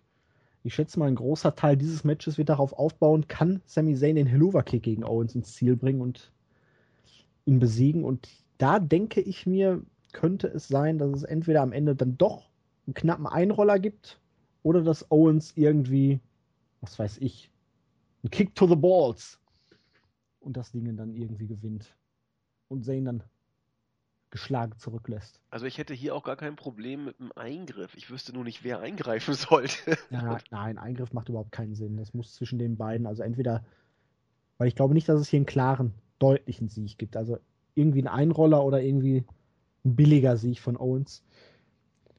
Wie sagte, ich weiß gar nicht, war Striker oder Vampiro bei Lucha Underground diese Woche. A poke to the balls and a kick to the eyes. Der hatte sich ein bisschen vertan. Auch nicht schlecht. Ja. Ein Eierstecher. Eierstecher. Und es ging irgendwie darum, ich möchte mir gar nicht vorstellen, wie es umgekehrt ist oder irgendwie sowas. ja, immer diese blöden äh, ja, egal, machen ja. wir weiter. Ich möchte trotzdem von dir einen Tipp hören. Ich hätte doch gesagt, Zane wird, glaube ich, so, gewinnen. Ich sage Owens. Okay. Ja, und weil wir ja schon beim Intercontinental Championship waren, gehen wir doch direkt am besten jetzt zum Titelmatch um diesen Gürtel. Auch wenn WWE das Wort Gürtel außer also, Du hast Gürtel gesagt. Benutzt. Ich habe Gürtel gesagt. Doch, toll. Jeder Mensch trägt ihn, niemand erwähnt ihn. Aber wir haben The Miz, der amtierende Intercontinental Champion. Wir erinnern uns alle. WrestleMania. Zack Ryder holte den Titel, nachdem The Miz eigentlich schon oben auf der Leiter stand, sich des Sieges sicher wähnte, feierte ohne den Titel abzuhängen und dann kam Ryder wie ein böser, böser Mensch hinterrücks und schmiss The Miz von der Leiter und holte sich den Titel. Dieser Mistkerl. Und ja, die Überraschung war gelungen. Niemand hatte wirklich mit Zack Ryder gerechnet. Man hätte vermutlich reich werden können, wenn man in den Wettbüros darauf gesetzt hätte. So wie jetzt zum Beispiel, wenn man auf den Titelgewinn vor der Saison von Leicester City in England gesetzt hätte. Quote 5000 zu 1. Boah. Weißt du, was die Quote ist, dass Elvis noch lebt? Na? 2000 zu 1. Oha, da brauchst du zweieinhalb Elvisse sozusagen. Nee, habe ich jetzt richtig gerechnet? Ich kann nicht ja, rechnen. Hast du. Zweieinhalb, zweieinhalb Elvisse für ein äh, Leicester City. Ja. Die Wahrscheinlichkeit war sogar höher, dass, also laut der Wettbüros, dass Weihnachten der wärmste Tag des Jahres wird und noch so ein ganzer Scheiß. Alter. Wie geil. Ja, und ich denke mal, Zack Ryders Titelgewinn war zumindest für diejenigen, die sich nicht haben spoilern lassen mit den Nachrichten, die Tage vorher reinkamen, ebenfalls ähnlich überraschend. Es hat ja dann auch nicht lange gehalten. Schon bei Raw ließ er sich ins Titelmatch quatschen. Lillian Garcia hat es ja schon eigentlich vor dem Segment angekündigt, dass es jetzt ein Titelmatch geben wird. Leichter Fauxpas. Es sei ihr verziehen. Ja, und so gewann The Mist das Ding unter Mithilfe seiner Ehefrau Maurice, die im gleichen Atemzug ihre Rückkehr feierte und seitdem fester Bestandteil dieses Hollywood-Traumcouples geworden ist. So Miz darf ja auch mittlerweile jede Woche SmackDown mit seinem Miz TV eröffnen. Und Cesaro, nachdem er schon im Match um den Number One Contendership für den World Title stand, hat er sich dann das Recht gesichert, jetzt in diesem Titelmatch um den IC-Title zu stehen. Ich weiß nicht, ob es jetzt wirklich ein neues Gimmick ist, aber er tritt im Moment so in leichter James Bond-Manier auf, trägt immer einen Wegreißanzug. Ich weiß nicht, wie ich es besser beschreiben soll. Kommt ziemlich cool rüber auf jeden Fall. Und ja, die beiden haben sich jetzt ein wenig gekebbelt in den vergangenen Wochen. Die ganze Sache ist aber noch nicht sonderlich heiß gelaufen. Abgesehen jetzt von Maurice vielleicht, aber das letzte war, wenn ich mich nicht richtig täusche, dass Cesaro ihm einen Flying European Uppercut da verpasst hat, oder das ist ein Pop-Up European Uppercut. Genau. Ja, Cesaro kam mit viel Tamtam -Tam zurück. Die Reaktionen waren großartig, aber man merkt hier natürlich auch klar, wenn du nur in einer Fehde mit einem Underkader bist, dann zieht es dich auch gleich selber wieder runter. Aber ich mag The Miss. Ich stehe dazu. Ich finde ihn in einer viel redenden Rolle sehr gut aufgehoben. Dass er jetzt den Titel hält, das stört mich schon, aber andererseits hält er den Titel nicht, dann redet er auch. Hat er auch keinen Grund zum Reden, weil er dann nicht sagen kann, wie großartig er ist. Hätte man ihm doch den US-Teil lieber gegeben. Ja, ernsthaft. Das äh, ist ein sehr guter Gedankengang, denn The Miz halte ich genau wie du für Gold, solange er nicht wrestelt.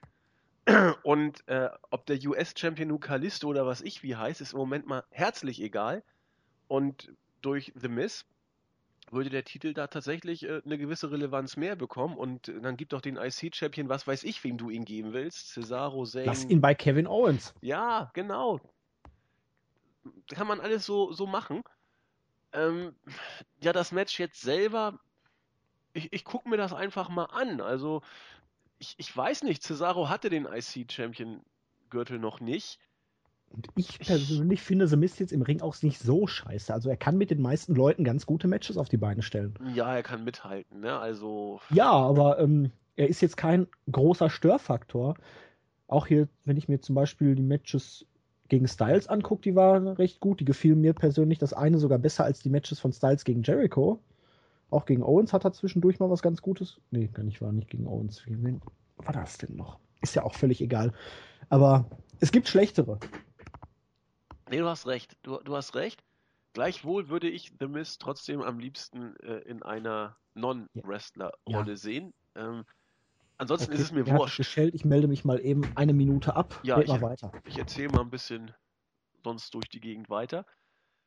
Ja, wie, wie gesagt, dass das Match, ich, ich, ich kann nicht genau sagen, was ich mir davon erwarte, denn Cesaro kam, wie Julian schon sagte, mit, mit großartigen Reaktionen zurück und nun fehlt er eben gegen The Miz. Ich habe keine Ahnung, ob man vorhat, ihm den Gürtel zu geben, ob man ihn screwen lässt oder was auch immer ich weiß nicht, ob die WWE überhaupt selber weiß, was sie mit Cesaro in Zukunft vorhat. Er ist wieder da, man brachte ihn zurück und nun ist er eben wieder da. Und ich, ich glaube einfach beim besten Willen nicht, dass wir mit Cesaro noch irgendwas Großes erleben werden. Das, das wird einfach nicht passieren. Die Reaktionen auf ihn sind immer noch gut, aber sie kühlen sich dann doch schon wieder ein bisschen ab, was diverse Gründe hat. Äh, einmal die Fehde mit The Miz selber mag dazu beitragen. Vielleicht ist er dann auch tatsächlich doch nicht so Mainstream-tauglich, wie das viele Smart Marks gerne haben. Charismatisch ist er auf jeden Fall, aber von seinem Wortwitz, der im Deutschen, finde ich, teilweise unerreicht, verschmitzt und äh, großartig ist, kommt im Englischen nicht mehr so viel rüber, wie es eben im Deutschen der Fall ist. Ich weiß es nicht, was man mit Cesaro vorhat. Deswegen schaue ich einfach mal. Ich glaube, dass The Miz hier verteidigen wird, weil er den Titel noch nicht so lange hat und es heißt, man hat mit ihm ein bisschen was vor. Da habe ich ja mit Jens schon drüber gesprochen. Man soll ihm angeblich einen Push geben wollen. Dann ist die Frage, was ist ein Push? Was versteht man darunter? Ich glaube nicht, dass der Titel wechselt. Apropos wieder da. Da ist er ja. Genau, da ist er wieder. Ich bin mir da nicht so sicher. Also schwierig. Cesaro müsste eigentlich jetzt den Titel gewinnen, um ihn ein bisschen relevant werden zu lassen. Ja, wie denn? Wie soll ihn relevant werden lassen? Cesaro wird doch genauso wie die anderen unter ferner liefen dann durch die Gegend tüdeln. Vermutlich, aber hat er den Titel gar nicht, ist er wahrscheinlich auch noch nicht mal in den Shows. Ja. Oder zumindest in gar keiner ähm, signifikant relevanten Rolle. Ja, Aufbaugegner für Upperkader, so wie es vorher ja, auch war. Mehr wird's nicht. Aber ich glaube schon, dass man es zumindest einmal versuchen könnte. Jetzt mit ihm. Gerade jetzt, wo, wie sagten wir vorhin so schön, der Beginn einer neuen Ära angefangen hat. Passt er da eigentlich gut rein? Man hat im Moment auch nicht so viele Leute da oben, die potenziell in diese Richtung gehen. Es wird halt interessant sein zu sehen, was ist, wenn die ganzen Leute zurückkommen. Wenn Cena Ende des Monats wieder da ist, wenn Rollins wieder zurückkommt, was ist mit Orton? Und da fehlt auch bestimmt noch ein paar. Ich weiß es nicht. Big Show und Kane. Aus. Aus. Okay. Eigentlich schauen wir mal. Ich könnte mir durchaus vorstellen, dass Maurice hier eine Rolle spielt bei der bei dem Ausgang des Matches. Ich habe Cesaro noch nicht ganz aufgegeben, bin mir aber auch jetzt nicht ganz klar, in welche Richtung es geht. Dieser, dieses Comeback bei dem Number One Contenders Match, dann jetzt dieses Titelmatch. Aber so eine richtige Richtung, äh, Tendenz ist da noch nicht wirklich erkennbar. Das wird erst die nächsten Wochen zeigen. Aber in dem Match ist hier durchaus ein bisschen Spannung drin und das finde ich ganz gut. Ja, das, das denke ich auch. So kann man, so, kann man so, so sollte man auch rangehen, glaube ich, an die ganze Kiste. Genau. Einfach sich angucken und dann mal schauen. Also ich glaube auch, denke, dass die beiden harmonieren auch ziemlich gut miteinander, weil Cesaro kann eigentlich mit jedem wirklich ja. ein gutes Match machen und gerade The Miss, wenn er dann wieder auf seinen Weichei-Modus zurückschaltet und versucht zu flüchten und oh, mein Gesicht, mein Gesicht und dann kommt der Uppercut angeflogen. Oh nein, Moneymaker defekt. Nein, das, das könnte schon ganz okay werden. Das, das denke ich auch. Also ich, ich glaube auch, dass Cesaro das Match gewinnen wird, nur ich glaube, dass das via DQ oder irgend so ein Scheiß gewinnen wird. Oder Countout. Also nicht, dass der Titel wechselt. Und wenn, dann ist das so. Da gibt es einen Eingriff, das dürfte okay ausgehen, das könnte okay ausgehen, das könnte okay. Ja, ähm, Eingriff könnte passen, aber ja, man muss ja auch mal gucken, ne? Was hat man sonst noch für Matches auf der Karte? Wo rechnen wir schon mit einem Eingriff? Man darf auch nicht zu viele Eingriffe haben. Nee, aber Maurice ist, ja, Maurice ist ja prädestiniert, hier einzugreifen. Also, ja. Zumindest abzulenken. Genau, irgendwas kommt da. Das, das denke ich auch. Weil sonst äh, so viele Eingriffspotenziale mhm. sehe ich nur beim Tag-Team-Match eigentlich noch. Und die restlichen ja. müssten mehr oder weniger clean über die Bühne Deswegen gehen. ist das hier durchaus möglich. Ja gut, der Main Event, da ja, wird noch okay. irgendwas passieren, aber... Natürlich. Ich gehe hier tendenziell mit Cesaro. Ja, clean oder? Für den, ja, ich weiß es nicht. Ich also, sag mal, er gewinnt das Match. Das, das glaube ich auch und wird sich auf diese Weise dann bei Extreme Rules mit einer Stipulation noch. Also die, diese Fehde ist meines Erachtens noch nicht beendet zwischen den beiden nach diesem Match. Da würde ich fast äh, wetten. Und es ist auch für Cesaro vielleicht gar nicht schlecht, wirklich jetzt mit The Miss das Programm zu absolvieren, Eben. weil gerade Winnie meint ja immer, er käme nicht so gut an, er könnte nicht so gut reden und gerade gegen einen versierten Redner wie The Miss kann er jetzt eigentlich zeigen, dass er es doch kann. Von ja. daher. Ja, ich weiß nicht, ob, also ja, du hast recht, aber es wird schwer gegen The Miss. Also ganz Natürlich, ehrlich. aber jetzt, also. ähm, er kann es jetzt halt zeigen und sich beweisen. Denn mit The Miss hatte eigentlich fast einen der, der, der, der besten äh, also meine Meinung, also das mögen viele anders sehen, aber The Miss redet und du musst ihn doch einfach hassen oder ätzend finden oder eben wie wir beide äh, beschmunzeln und, und deswegen mögen. Aber ja. wenn du da als, als Mark das anguckst, dann musst du auch sagen, oh, so ein arroganter Wichser, der ist ja total blöd. Und der Cesaro, Cesaro ist gut, das ist gut, dass er sich jetzt so ein bisschen gegen ihn wehrt. Aber äh, also es wird schwer für Cesaro im Micwork gegen The Miss mitzuhalten. Ich drück die Daumen. Ja, aber jetzt kann er wirklich zeigen, dass er es kann. Genau. Und ich bin davon überzeugt, er kann es eigentlich. Ob er es dann auch umsetzen kann, das ist ja wieder eine andere Geschichte. Genau. Also angucken und gucken, was rauskommt. Ganz genau. Und bevor wir jetzt zum Main Event übergehen, würde ich gerne noch zuvor das Segment mit Vincent Kennedy McMahon einwerfen, in dem er ja bekannt geben wird, wer in der Zukunft Monday Night Raw leiten wird. Wir haben Shane McMahon auf der einen Seite, der sich jetzt vier Wochen lang profilieren durfte. Geht man nach den Ratings mit eher mäßigem Erfolg. Oder die Authority, die beiden, Stephanie und Triple H, die jetzt seit Jahren vor sich hin stümpern. Hm. Die Auswahlmöglichkeiten sind jetzt nicht so überragend. Aber Vince McMahon wäre nicht Vince McMahon, wenn er vielleicht nicht sogar noch einen Plan C in petto hätte, Andy? Äh, du meinst beide zusammen? Einer so, einer Oder so? einfach, er sagt hier, fickt euch, ich mache jetzt wieder den Scheiß. Oh, der, Bengel, der Bengel ist 70. Also. Ah, nein. Was glaubst du? Was wird passieren? Kriegt einer Raw, einer SmackDown? Ja, müssen sie es abwechselnd leiten oder müssen sie jede Show zusammenleiten und sich da irgendwie arrangieren? Was glaubst du, in welche Richtung die ganze Sache gehen wird? also ich, ich weiß nicht, was, was der Plan mit Shane ist, denke aber, dass er, da haben wir auch schon mal drüber gesprochen, denke aber, dass er die nächsten paar Wochen und Monaten dem Produkt erhalten bleibt. Und ich weiß nicht, ob das auf Sicht eine gute Idee ist, aber man kann es ja vielleicht einfach mal versuchen, dass du die beiden ja sich kappeln lässt sozusagen um die äh, um die Vorherrschaft, so ähnlich wie damals Austin gegen McMahon die Storyline war, hast du jetzt quasi den guten McMahon gegen die bösen McMahons. Ob das irgendwie toll ist, muss man abwarten. Aber Shane kommt einfach gut an und ich finde auch, dass er seine Rolle als GM auch gut macht, weil du hast ihn als Face, er hat ab und zu nochmal äh, das Eröffnungssegment oder ein längeres Segment, aber er hält sich doch ansonsten, finde ich, äh, wohltuend zurück und, und setzt Matches an, erzählt ein bisschen was dazu, aber hält ansonsten die Klappe. Und so finde ich zumindest den GM eigentlich sehr angenehm.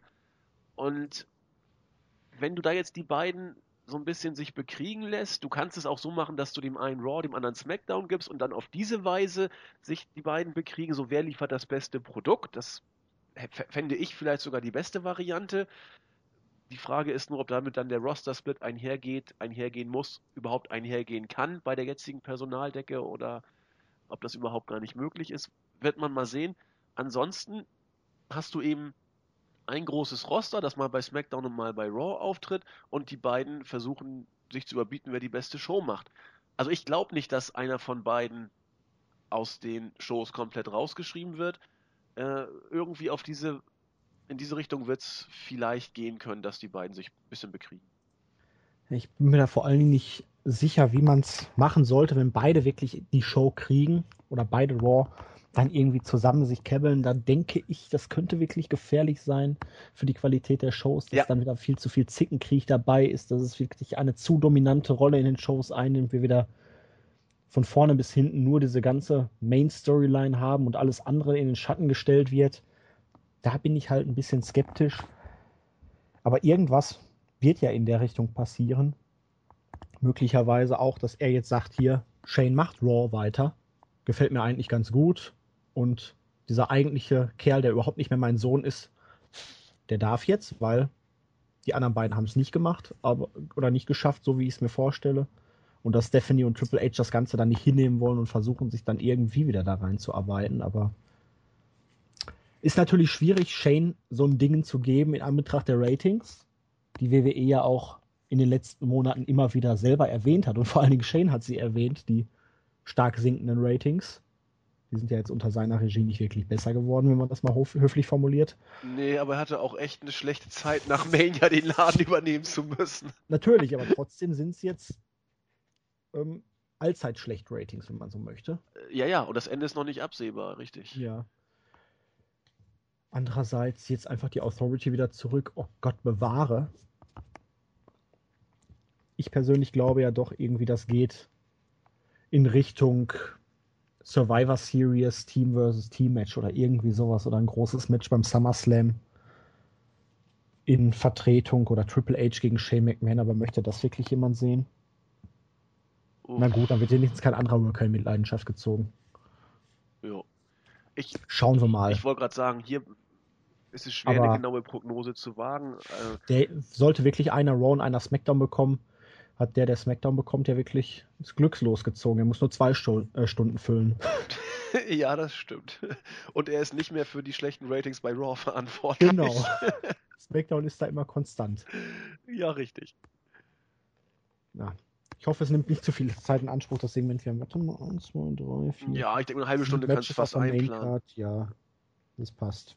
20 Minuten oder was. Ja. Okay. Gehen wir zum Main Event über. Gehen wir. Wir haben Helmut gegen AJ. Roman Reigns, AJ Styles. Roman Reigns durfte bei WrestleMania ja endlich seinen großen Titelgewinn feiern. WWE unterschlägt gerne, dass es mittlerweile der dritte Titelgewinn von Roman Reigns innerhalb eines halben Jahres war. Er ist also wirklich schon dreimaliger WWE World Heavyweight Champion. Das ist eine Schande. Eine Schande. Way to go. Ja, nein.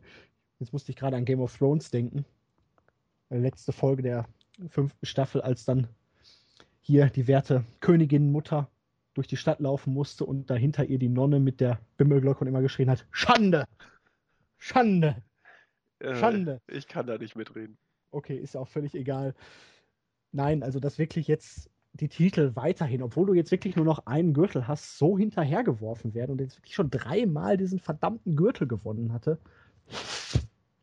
Und dann auch noch, wenn wir ehrlich, mittlerweile so unverdient, weil er keine, nicht die Leistung bringt, die man zumindest erwarten sollte. Aber ist ja auch wurscht.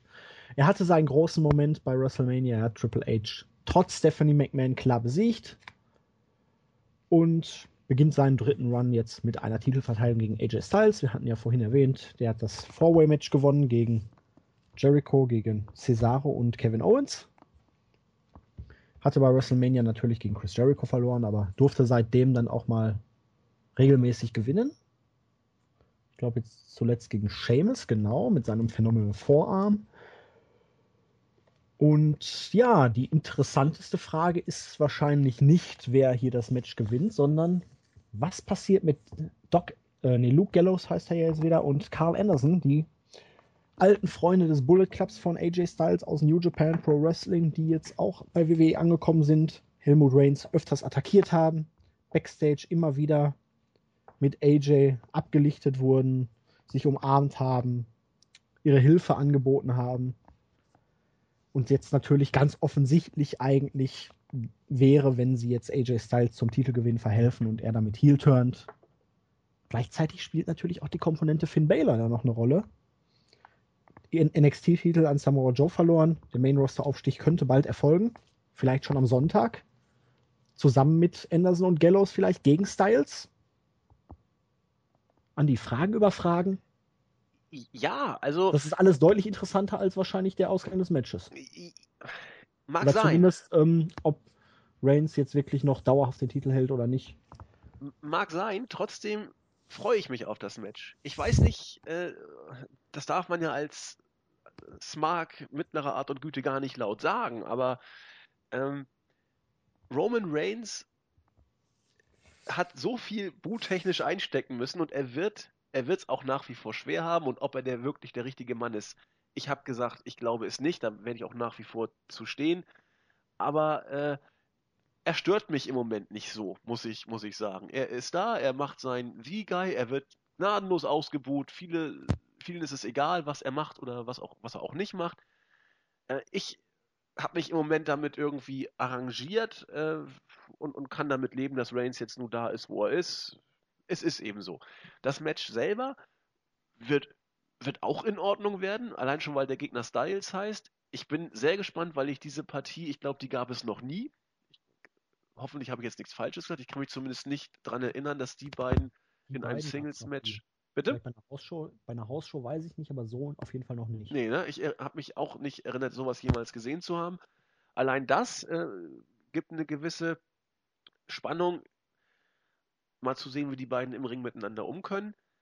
Und dann natürlich, äh, ein Name schwebt natürlich über allem und das ist Finn Balor. Er hat ja schon so ein bisschen mit, mit den Internetfans gespielt und sagte, ja, ja, ihr müsst euch nur bis Montag gedulden. Er war natürlich nicht bei der Show.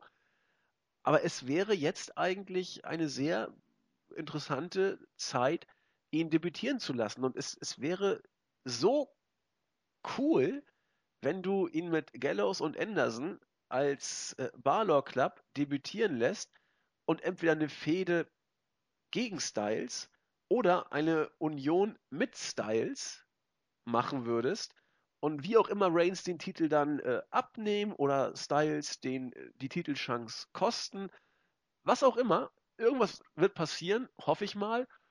Und ich lasse es einfach mal auf mich zukommen. Hier ist irgendwie für mich zumindest ein Tick mehr drin als bei den auf dem Papier eigentlich stärker aussehenden Matches Ambrose gegen Jericho und Zayn gegen Owens. Weiß ich nicht. Ich freue mich ein Stück drauf.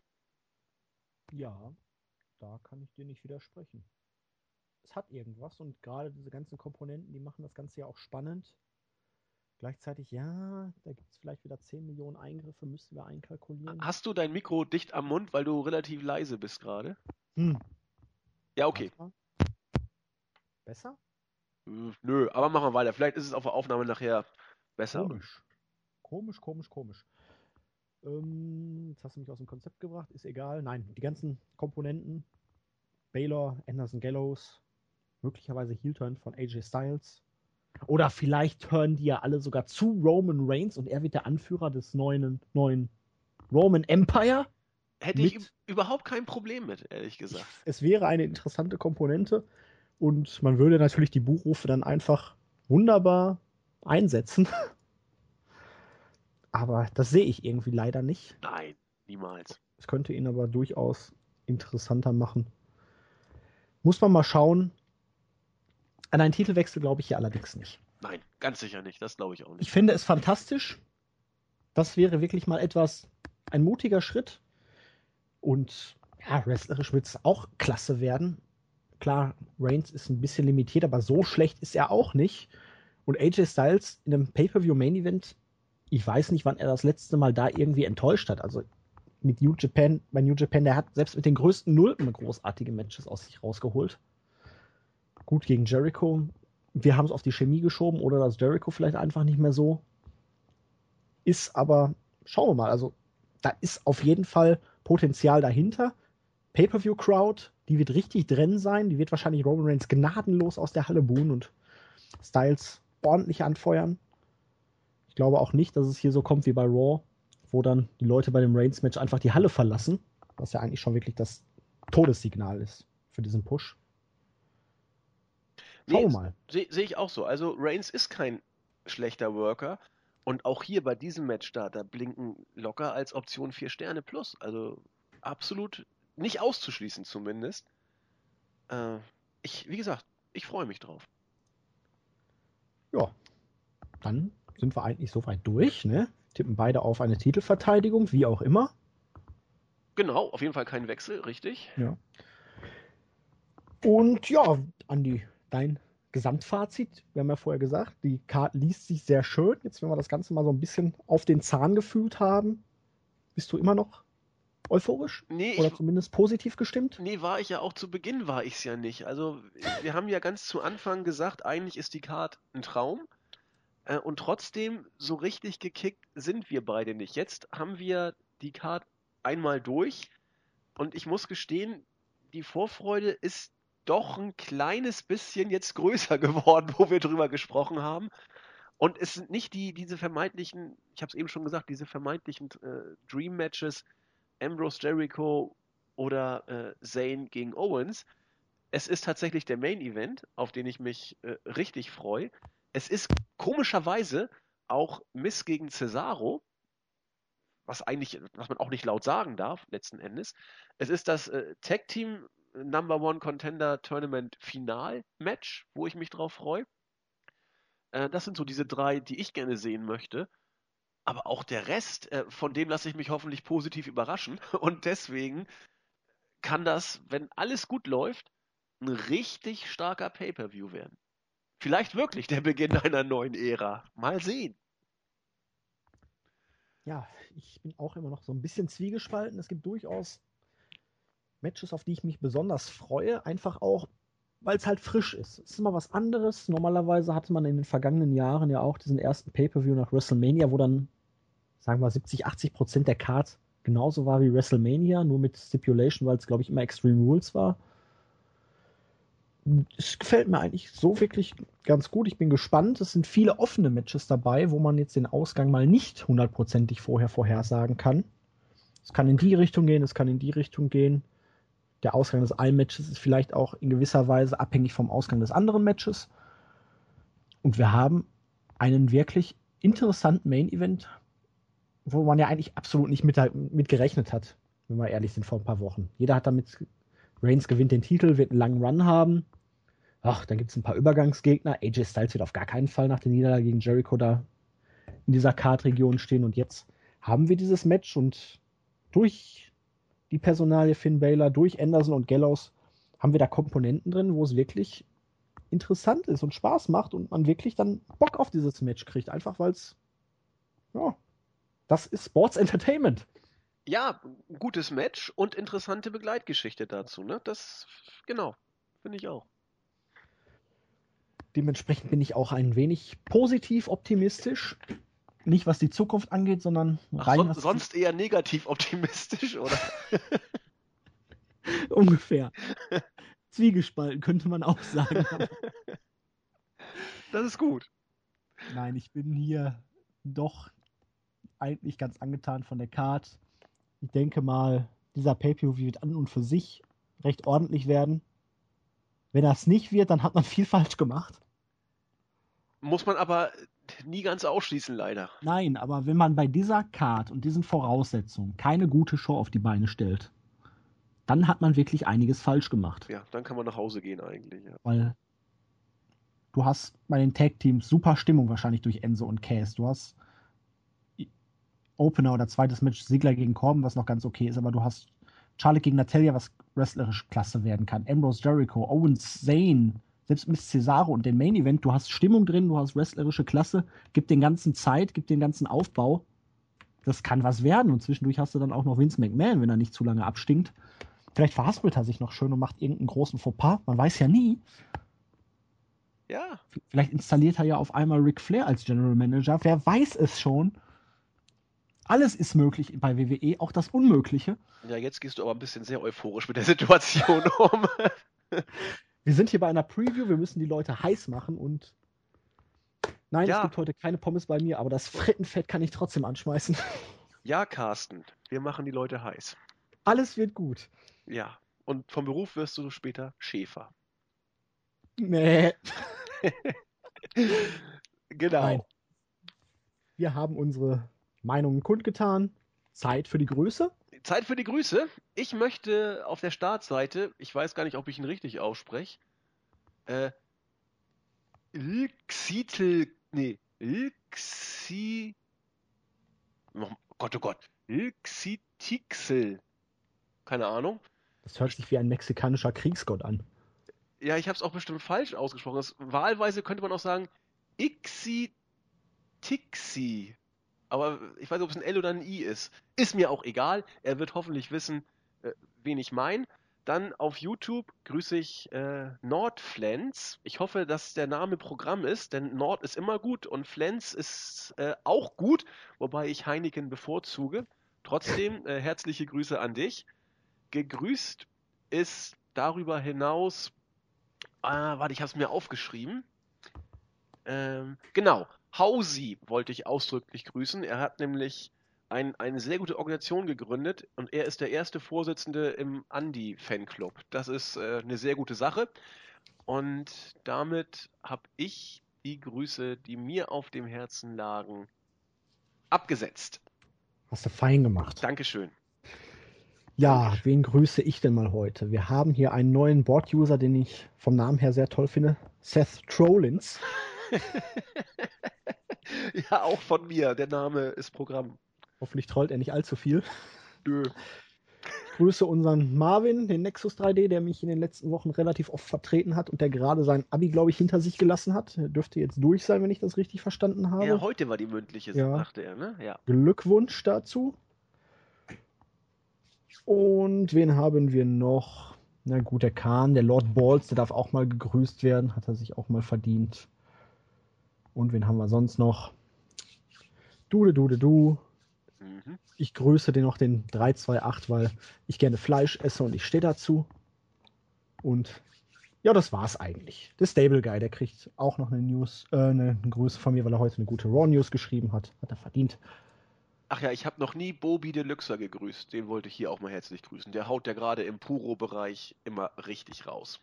Von daher. Ja, der Robin. Genau. Gut, dann würde ich sagen, wünschen wir euch viel, viel Spaß bei Pay Payback, ne? Payback? Genau, bei Pay-Per-View. Beim Pay-Per-View Payback, genau. Und ja, wir hören uns dann mutmaßlich zur Review am Montag. Ich weiß noch nicht, ob ich das bis dahin schaffe. Ja, ich hoffe auch. Stimmt auch irgendjemand anders zur Verfügung. Ich hoffe auch, dass ich das irgendwie schaffe. Kriegen wir aber irgend, irgendwas werdet ihr von uns hören. Zur Not ja. verwursten wir es bei Raw, aber wir hoffen, dass wir eine aber eigene wir machen Review. Dienstag, Mittwoch, wir schauen mal. Genau. Ach, Zitat am Ende. Was haben wir denn jetzt hier? Ach, interessant. Soll ich das mal bringen? Weiß ich nicht, ich kenn's nicht. Der Betrunkene sagt, was der Nüchterne denkt. Auch nicht schlecht. ja, äh, aber das passt nur manchmal. Manchmal sagt der Betrunkene auch nur Unfug. Ähm, äh, möglicherweise. Oder man könnte auch sagen, was habe ich hier noch? Oh, Mütter lieben ihre Kinder mehr, weil sie sicher sind, dass es ihre eigenen sind. Ja, äh, die Mutter ist immer sicher. Genau. alter Satz aus der römischen Rechtsgeschichte, glaube ich. Es sei denn, es wird im Krankenhaus vertauscht. Was macht man denn da? Äh, dann hat man ein Problem. Ja, das etwas. stimmt. Da hast du recht. Auch ich, ich muss einen Satz bringen, einen, einen philosophischen Satz, der jetzt mich. Was wirklich, ist eigentlich aus deinen Weisheiten geworden? Ja, die sind oben. Da muss ich gleich nochmal hin. Ich muss das Weisheitenbuch mal wieder äh, dazu holen. Verdammt die Sprichworte. Das, beim nächsten Mal mache ich es bei der Review, da muss ich hochtigern. Aber ein Satz, von dem ich mich ausdrücklich distanzieren möchte, ich finde den wirklich schlimm, aber ich möchte ihn mitgeben, äh, nicht nur für unsere äh, männlichen Vertreter, sondern insbesondere auch für die Damen, wenn sie irgendwie, manchmal neigen ja Menschen dazu, wenn sie verliebt sind, ähm, die negativen Eigenschaften eines Menschen positiv zu relativieren. Ja, er wird sich ändern und ja, äh, alles wird gut. Genau, so, so schlecht ist es gar nicht und solche, solche Geschichten. Aber wie gesagt, ich finde den Satz sehr vulgär und distanziere mich hiermit auch ausdrücklich davon. Aber ein weiser Philosoph sagte mal, und da ist wirklich Hopf und Malz dann verloren, wer anderen in die Möse beißt, ist böse meist. In diesem Sinne, merkt euch das, dann sollte der Lack wirklich ab sein. Ich schäme mich dafür, auch diesen Satz jetzt gebracht zu haben. Nein, das war ein perfekter Abschluss für den heutigen Podcast. es ist ja auch Samstag, es ist Wochenende. Da passt das schon. Na gut, vielen Dank. In diesem. Sinne. Tschüss. Tschüss.